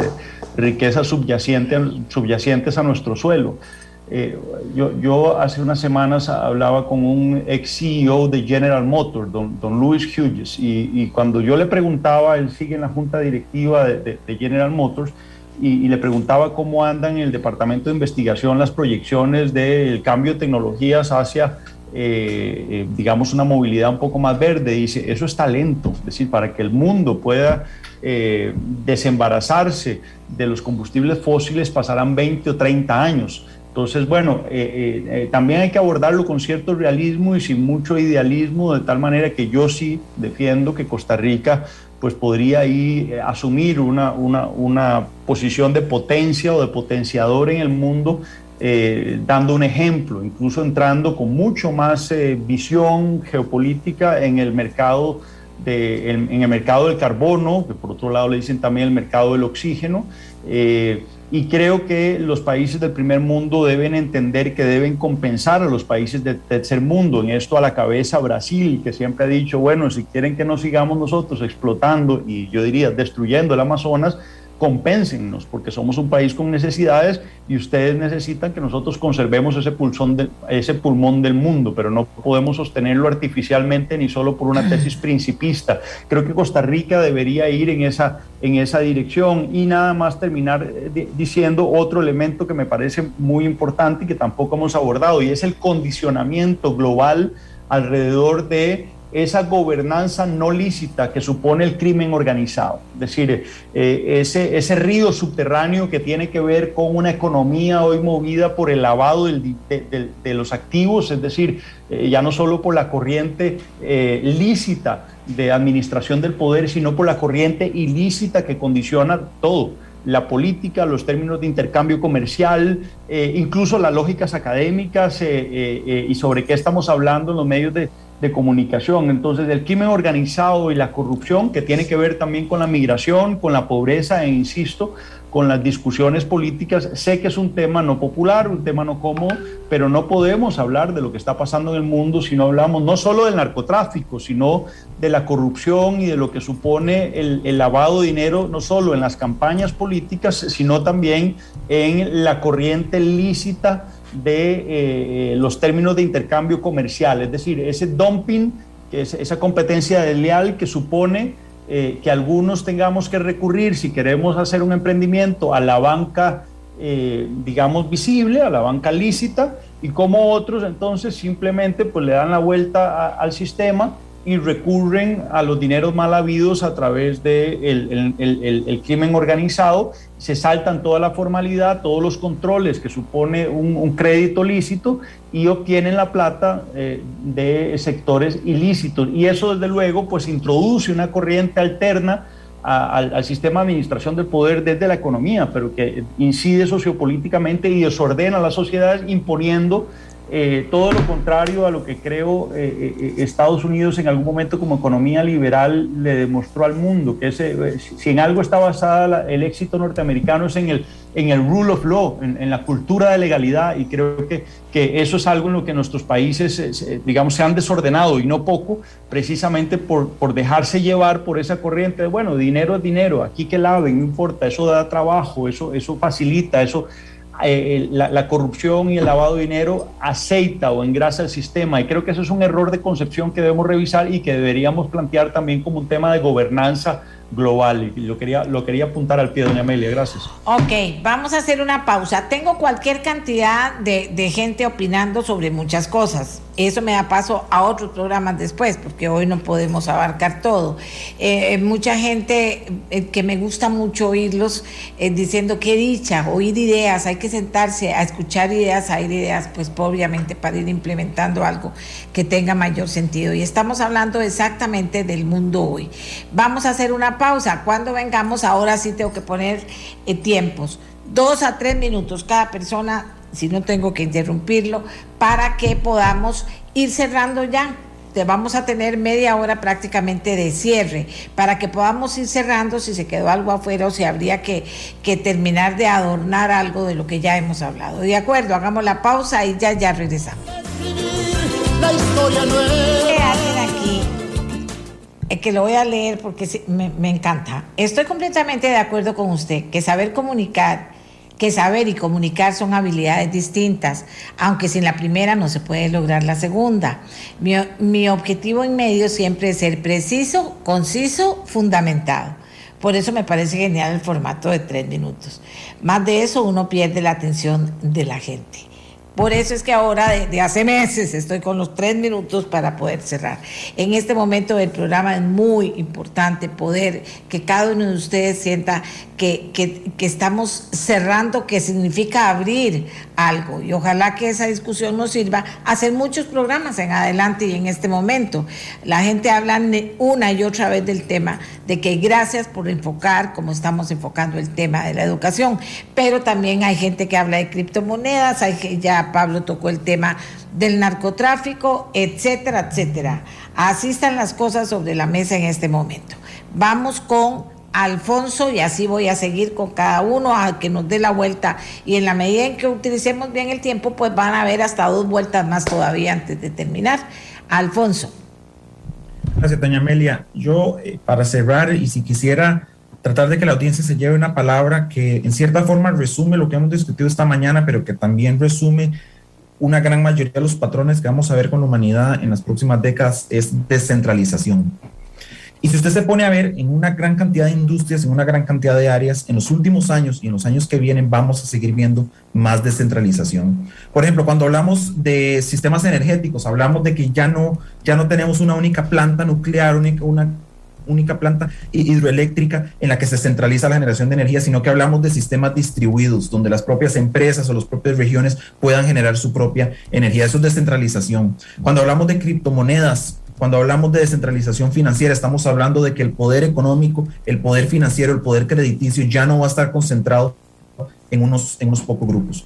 En industria aeroespacial, e, este año lo vimos suceder, vimos tres empresas estadounidenses enviar turistas al espacio cuando hace 30, 40 años al espacio solamente iban personas con agencias, eh, eh, eh, la estadounidense, la China, la India, la, la, Agencia Europea, Espacial Europea. Entonces tenemos descentralización hasta en la industria aeroespacial. Tenemos descentralización tecnológica cuando las empresas empiezan a utilizar sus propios algoritmos de inteligencia artificial para optimizar sus productos. Y como mencionaba Pablo anteriormente, tenemos descentralización hasta en la geopolítica. Ya no tenemos el poder centralizado en Estados Unidos o en, la extinta Unión Soviética, ni siquiera vamos a tener el poder político concentrado entre Estados Unidos y Europa. Ahora tenemos a Brasil, tenemos a China, tenemos a India, tenemos a Sudáfrica, tenemos focos de poder que van a balancear un poco más las relaciones internacionales. Y esa descentralización es difícil porque atenta contra las estructuras tradicionales del poder y las estructuras tradicionales del poder siempre que, siempre que ven sus cimientos sacudidos van a reaccionar,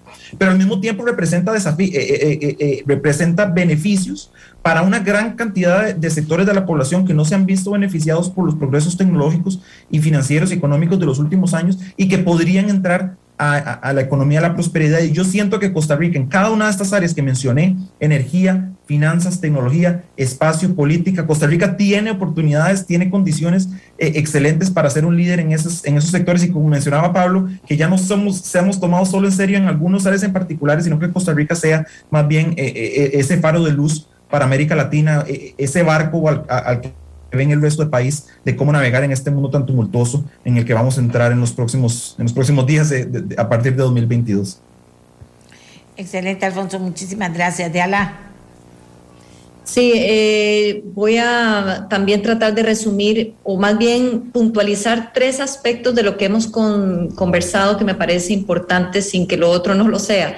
Número uno, insisto con lo que empecé, el cómo se hacen las cosas es tan importante de las cosas que se hacen, porque el cómo se forma y construye la política pública es clave para que podamos tener una reforma constante.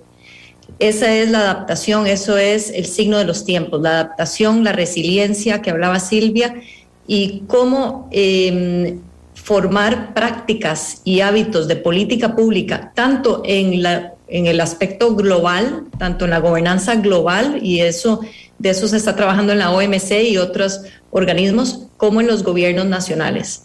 Número dos, la educación o la formación es clave para realmente garantizar que el acceso a la riqueza, a la tecnología, eh, pues sea mucho más, eh, mucho más real y más eh, generalizado y por lo tanto ahí es donde hay que poner mucha atención en el mundo y en el país. Nuestra educación viene de la época de la revolución industrial del siglo XIX y realmente no, eh, no se ha transformado en la medida en que es necesaria, sobre todo primaria y secundaria, y ya eso sí se ha integrado toda eh, la red de cuido y los equivalentes en los diferentes países como algo elemental que por dicha se ha descubierto que es fundamental para el desarrollo de las personas. Y número tres, la legitimidad de los gobiernos. Em, y, yo creo que Alfonso hacía eh, eh, algunos comentarios que me parecieron interesantes. Y voy a vincularlo con lo que dijo de la descentralización. A mí me parece que la mayor descentralización requiere de una mejor regulación. Y la regulación no es un Estado omnipresente, no es un Estado empresario, no es un Estado benefactor, es un Estado fuerte. Si usted tiene más eh, espacio ocupado por el sector privado, por decirlo de una manera muy simplista, porque a mí no me gusta hablar de privado y público, porque realmente es más complejo que eso, pero si usted tiene una descentralización de los medios de producción, por usar terminología eh, un poco anticuada, pues usted necesita un Estado regulador muy fuerte que tenga rectorías fuertes, que en Costa Rica tenemos que mejorar eso, porque la rectoría, por ejemplo, de energía, tiene que ser más fuerte en el MINAE y porque el ICE no es el rector ni RECOPE, el rector es el MINAE. Rectoría, lo mismo en educación, en ciencia y tecnología. En fin, las rectorías tienen que ser muy fuertes y tienen que ir consolidándose las instituciones para regular sobre todo, me parece a mí, ex post y no ex ante. Es decir, soltar un poco más los obstáculos antes de iniciar las actividades y poner mayor énfasis en una vigilancia posterior para salvaguardar, cuidar y garantizar los derechos de las personas. Yo con esas tres cosas, doña Amelia, termino por el momento. Eh, eh, muchísimas gracias. Vamos con, eh, con Silvia, Silvia Charpantera, adelante. Gracias, doña Amelia. Yo quisiera introducir un tema de oportunidad del que no hemos hablado todavía y es la biodiversidad. Primero quisiera eh, referirme a la biosfera. La biosfera es, eh, la biosfera son 10 kilómetros eh, sobre el suelo, hacia la atmósfera, hasta el fondo del mar. Y ahí es donde se da la vida en el planeta. Bueno, la humanidad presencia en este momento la sexta extinción masiva de especies en la historia de la vida de la Tierra, pero es la primera originada por la actividad humana. La pérdida de especies en la biosfera de, animales y plantas debido a actividades humanas ha sido la más rápida en los últimos 50 años, eh, más que en ninguna otra época de la historia humana. ¿Por qué tenemos que detener la pérdida de biodiversidad? Y este no es un tema en Costa Rica, es un tema mundial. Bueno, porque la biodiversidad es el banco genético de la humanidad.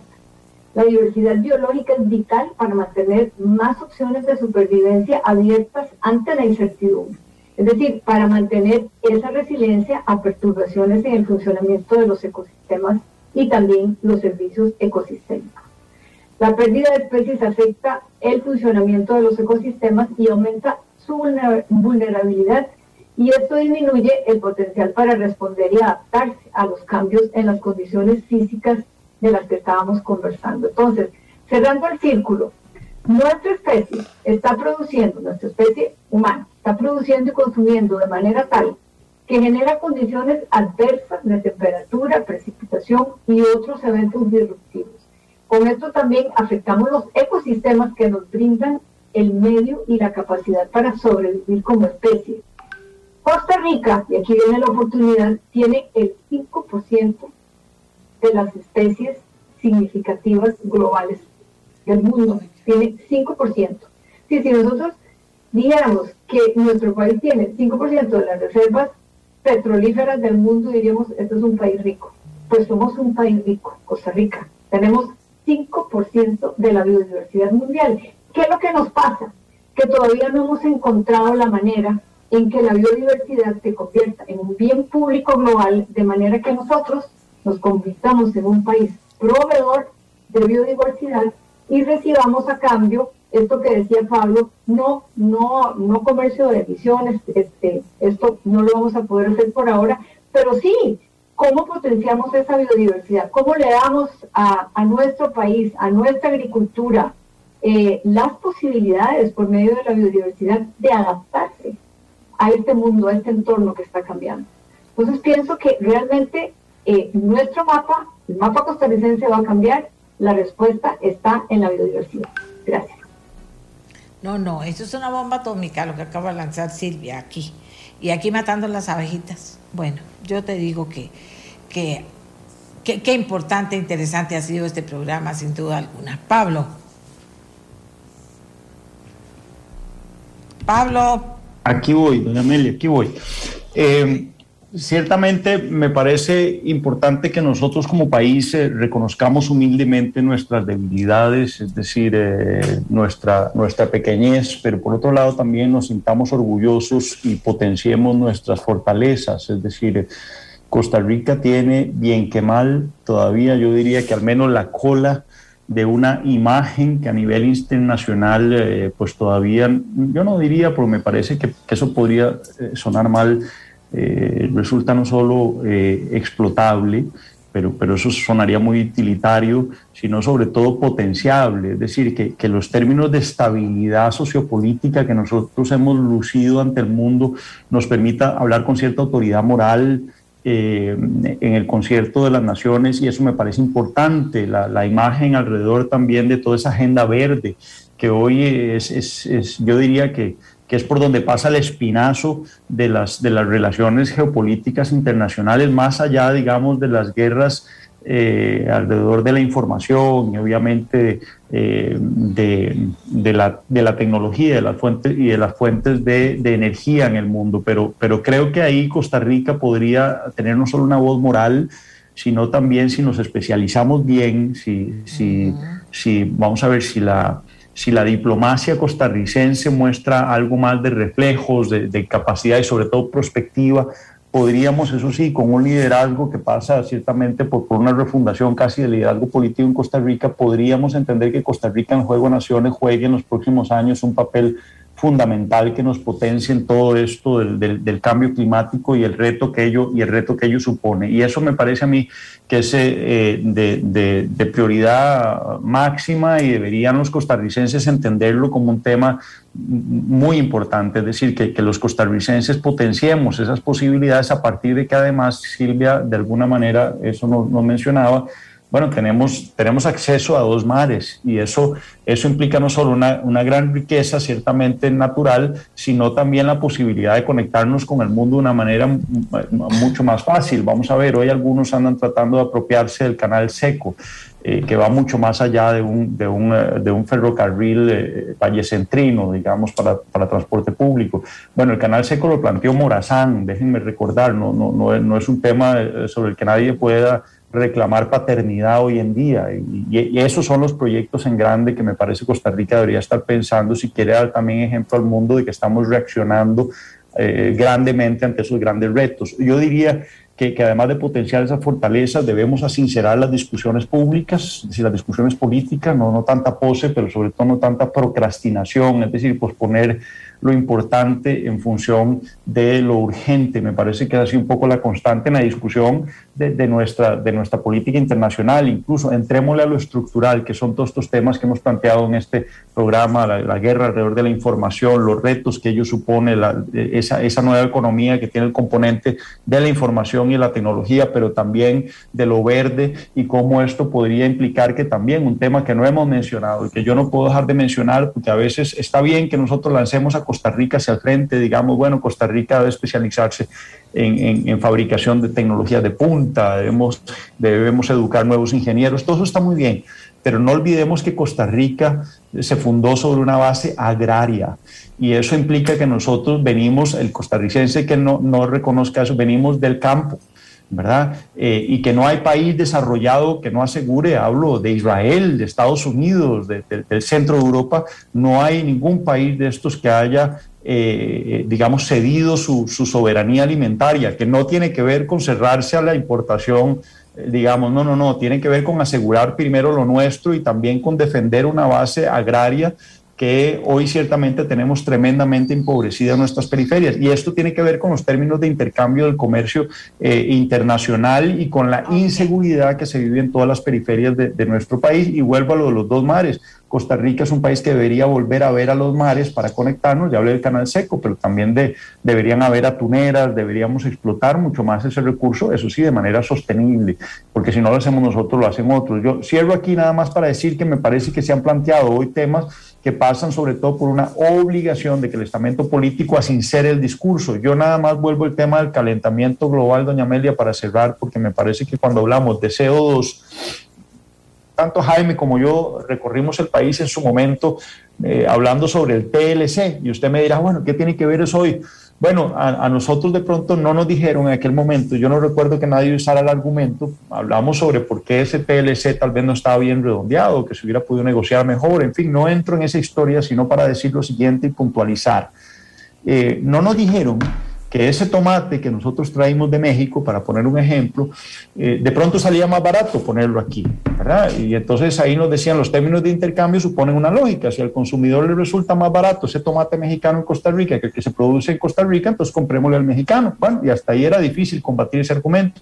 Pero no nos dijeron que mover ese tomate desde la finca al, a la bodega donde lo van a empaquetar y de esa bodega después en tráiler hasta el muelle y el muelle además en una de las industrias más contaminantes del mundo, que es la naviera, para traerlo por barco hasta Costa Rica, suponía que en realidad ese tomate, si nos fijábamos bien, salía muchísimo más caro, no solo para los costarricenses y los mexicanos, sino para la humanidad. Y esa discusión no la estamos queriendo tener, porque eso implica que debemos mudar la riqueza del sector privado al sector público. Note usted que el sector público en los últimos 10 años ha pedido prestado y ha dependido del sector privado en, eh, de un 10 a un 20% del Producto Interno Bruto que se ha tenido que tomar prestado del sector público, del sector privado. Eso implica que la mudanza del poder de lo público a solo privado en términos de gobernanza también deberíamos plantearnos.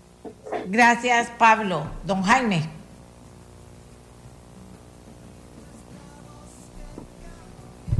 Don Perdón, Jaime. Eh, sí. no, tenía conectado el, micrófono. Eh, muy amable, doña Amelia.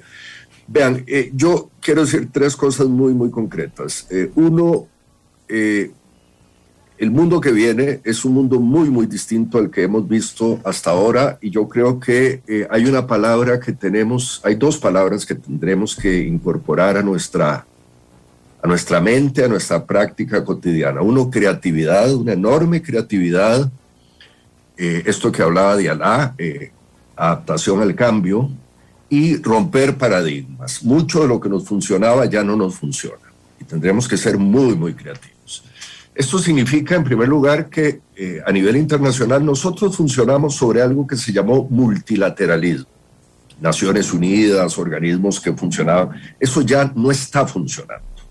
Y se lo digo yo que he trabajado mucho con Naciones Unidas, pero ya no está funcionando en primer lugar porque muchas de las grandes potencias del planeta tienen agendas propias, empezando por China, eh, siguiendo por Rusia, etcétera. Eh, las correlaciones que existen entre China y África, por ejemplo, desde el punto de vista comercial, etcétera, no tienen que ver nada con, eh, con la Organización Mundial del Comercio, por ejemplo. otro cambio, tenemos que entender esto para entender la gobernabilidad del futuro. En segundo lugar, tendremos que entender que si no hacemos una revolución educativa y tecnológica como sociedades, no podremos adaptarnos a ese futuro que viene. Yo creo que la única posibilidad de resolver eh, la, la, espada de Damocles ambiental, la posible catombe ambiental que tiene fecha de acuerdo a Naciones Unidas, si no corregimos cosas, en el año 2050 entramos en una crisis. ¿verdad? Tenemos costarricenses muy, muy destacados trabajando en esto, empezando por Cristiana Figueres, siguiendo por Carlos Manuel Rodríguez, que están en organismos decisorios mundiales en estos. Pregúntele a cualquiera de ellos, es decir, si en el año 2050, no, perdón, 2030, no hacemos las correcciones en el 2050. Bueno, esto tiene que cambiar mucho de nuestros patrones de comportamiento como sociedades. Eh, yo, esto de la biosfera que mencionaba eh, Silvia me parece absolutamente vital. O sea, esto, entender esto y cambiar políticas públicas supone un cambio de paradigma. La segunda idea que quiero plantear, que es muy, muy breve, tiene que ver con algo que, que también dijo Dialá. Eh, vamos a ver, no solo en Costa Rica, en América Latina y en buenas partes del mundo, y especialmente en América Latina, y en España también lo he visto, una sociedad muy polarizada, veo una polarización absolutamente absurda entre el Estado el sector público y el sector privado. Eh, ha llegado esa polarización a tal nivel de que se ven como enemigos y la construcción de una sociedad es un sector público y un sector privado armonioso, donde eh, las políticas públicas faciliten el crecimiento de la economía del sector privado y a su vez el Estado ayude a redistribuir la economía. Las sociedades más exitosas del planeta, créanme, los países de la OCDE, los países escandinavos, Francia, Inglaterra, Alemania, los Estados Unidos, Japón, tienen sectores públicos y privados armoniosos. Pero en América Latina nos hemos metido en un discurso absolutamente absurdo de, eh, bueno, de, eh, de demonización y de... son prácticamente enemigos. Eso es equivocado todos los sectores, tanto los que producen dinero en el sector privado como los que organizan la sociedad con las instituciones en el sector público, son parte de la misma aventura del crecimiento social. Y, tenemos que entender esto porque lo que está sucediendo en América Latina, donde vemos candidaturas de extrema izquierda y candidaturas neofascistas, literalmente, ¿verdad? es resultado de una polarización absolutamente indebida de tenemos que cambiar ese discurso. Y la tercera, y la tercera idea, y coincido con algo que Pablo ha dicho, eh, tiene, que ver con el tema de la, de la desigualdad, que es una de las grandes enfermedades del planeta. Ya hemos hablado de los números, etcétera, eh, y les voy a decir por qué la desigualdad es un mal negocio para todo el mundo. Es un mal negocio, en primer lugar, desde el punto de vista ético, porque es muy mal que una sociedad como Costa Rica exista una tercera parte de la población en línea de pobreza, que existan un millón y medio de personas en línea de pobreza. Es muy mal que en América Latina existan 40, un 40, 42% de toda la sociedad latinoamericana pobre en estos momentos. Eso no, no nos dice bien como ser humanos. Pero también es un mal negocio. Es un mal negocio porque el no invertir en clases medias, el no sacar gente de la pobreza significa de que no hay demanda para el mercado, de que no se ensancha la población que consume y eso perjudica también a los sectores productivos. Es decir, eh, combatir la desigualdad es una buena idea desde el punto de vista ético, humano, pero también para el crecimiento natural de los mercados y las equidades sociales. Y eso tiene que ver con lo que vos decías, Pablo, estoy plenamente de acuerdo. Si uno va a los Estados Unidos o a Europa, lugares donde he vivido parte de mi vida, cuando estudiaba, cuando he trabajado, etcétera, les voy a contar una historia. ¿Saben cuánto invierte la Unión Europea en el subsidio de cada vaquita, de cada vaca? dos euros diarios, dos euros diarios, es decir, los subsidios al sector agricultor en, Europa o el sector agrícola en los Estados Unidos son parte de las políticas públicas. Pero aquí hemos, hemos llegado a demonizar, atacar cualquier subsidio al sector productivo. Eso es un error. Por cierto, dos euros diarios, que es lo que se invierte en cada vaca en los Estados Unidos, es mucho más de lo que viven muchas personas en América Latina y en África, desde luego.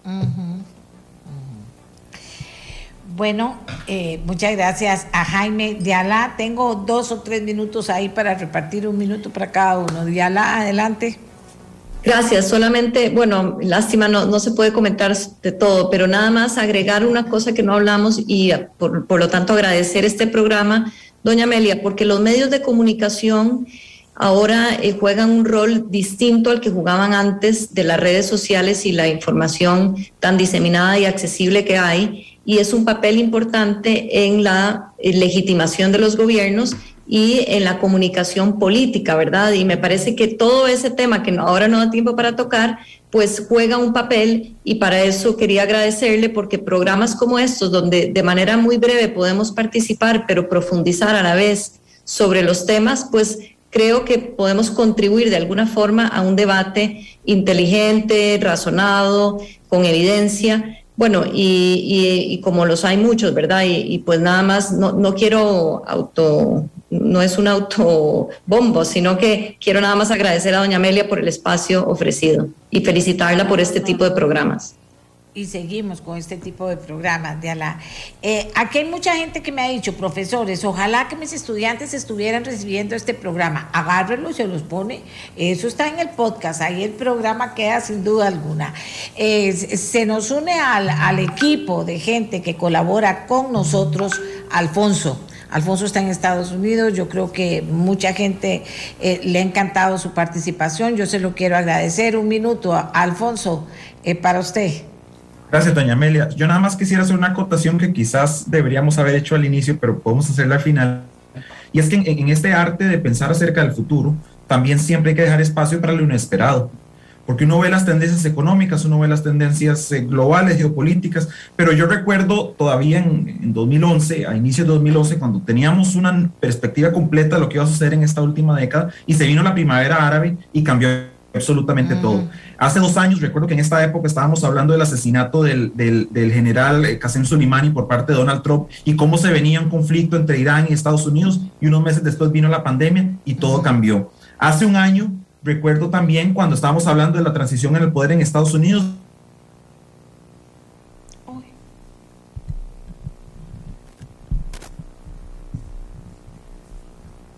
No, no, yo tengo mi micrófono bien puesto. Se, se cortó la, la, comunicación con él. Sí, parece, doña Amelia. Tal vez si él cierra su video. Se frizó, se frizó, que ya. Ahí está. Alfonso. No me digas que se me fue. Bueno, pero se nos acabó el tiempo. Eh, Silvia, un minuto. Pablo, un minuto. Un minuto. Pablo, primero usted, un minuto. 60 segundos. Adelante. Gracias. Ustedes notan la insistencia de doña Amelia conmigo. No confía mucho en mí el uso del tiempo y tiene toda la razón. Pero voy a hacerlo muy breve, doña Amelia. Nada más. Lo pare. Dele. Sí, nada más para decir que, mire, yo creo que no debemos perder eh, la atención y el foco sobre ese tema no popular, tal vez no tan bonito, algo odioso, que es el lavado de dinero. Se calcula que 600 mil millones de dólares se lavan al año en el mundo. Costa Rica es uno de los países con mayor debilidad, óigase bien, y esta es una contradicción a lo que nos cuentan todos los días, mayor debilidad institucional en control del lavado de dinero eso es un tema que es central. Y termino nada más por otro lado diciendo, me parece que es central que sinceremos el discurso político a partir de discusiones como esta. Y decía bien de hablar del rol que tienen los medios de comunicación, pero sobre todo, y ahí le voy a voy a encarar un poco a la ciudadanía que nos escucha, a la ciudadanía que debe exigir, digamos, a su representación política institucional que le entre más a fondo y con más seriedad a todos estos temas que hoy hemos planteado. Porque si no aceleramos la discusión, por ejemplo, corremos el riesgo de que, por ejemplo, el calentamiento global se vea como una bolsa de empleo, una bolsa de consultorías, una agencia de turismo, y entonces la gente descrea de esa agenda y lo vea como una excusa para que algunos burócratas se enriquezcan, viajen, conozcan países, eh, tengan una vida cómoda y participen de ese circuito diplomático Revlon. Y eso pasa con muchas de las agendas que hemos, que hemos hablado hoy. Entonces creo que hay que sincerar el discurso y hay que potenciar entonces también que sea la data, es decir, los datos duros, los que pueblen la discusión de estos temas eh, que no son orbitales, sino centrales en la agenda eh, eh, pública mundial, diría yo, por lo siguiente, porque son las que tienen mayor incidencia en nuestro, en nuestro futuro y las nuevas generaciones creo que sobre esto están un poco desentendidas, es una generalización importante y por tanto inexacta y creo que ahí debemos tratar de enfocarnos. Bueno, volvió Alfonso, 30 segundos si no nos cortan. Alfonso, adelante. Gracias, doña Amelia. Eh, no, no sé en qué momento se me cortó, pero lo que nada más quería decir era el tema de que hay que, hay que dejar siempre espacio para lo inesperado, que ha sucedido históricamente y posiblemente va a seguir sucediendo. Y por eso es que es importante estar preparado no solo para lo que sabemos que va a suceder, sino para lo que no sabemos que va a suceder. Y entonces eh, eh, es importante entrar al año nuevo con, con esa mentalidad de, de, aceptar lo inesperado y, y prepararnos para lo esperado. Eh, muchas gracias, muchas gracias al doctor Jaime Ordóñez, director de la Cátedra de Teoría del Estado de la Universidad de Costa Rica, director del Instituto Centroamericano de Gobernabilidad, a la abogada Diala Jiménez, árbitro internacional, ex ministra de Comercio Exterior, miembro de la Junta Directiva de la Cámara de Comercio, al politólogo Alfonso Ríos, que tiene una maestría en Políticas Públicas y Estadística de la Universidad de Texas y una maestría en Estadística y Ciencias de Datos, además es profesor de grado y posgrado en microeconomía, economía ambiental, economía internacional y geografía política. A la economista Silvia Charpantier, quien es miembro de la Junta Directiva del Banco Central de Costa Rica, especialista en políticas y finanzas para el clima y la biodiversidad. Y al abogado Pablo Barahona, constitucionalista, penalista, analista político, también profesor universitario. Eh, perdón, eh, eh, dice don Alfonso que es Rojas, dije Dios, perdón, es Rojas, por supuesto, don Alfonso Rojas, que se incorpora. No voy a perder a don Alfonso, me parece que, que, que tiene una gran capacidad de comunicación y de conocimiento, pero todos, la gente está fascinada con todos ustedes. Ojalá que podamos ir creando espacios como estos para ayudarnos entre todos a tener mayor inteligencia en todos los planos para ayudar a este cambio que viene, a este mundo nuevo. Gracias a mis invitados de hoy muy especialmente y a ustedes por estar siempre con nosotros. Este programa fue una producción de Radio Monumental.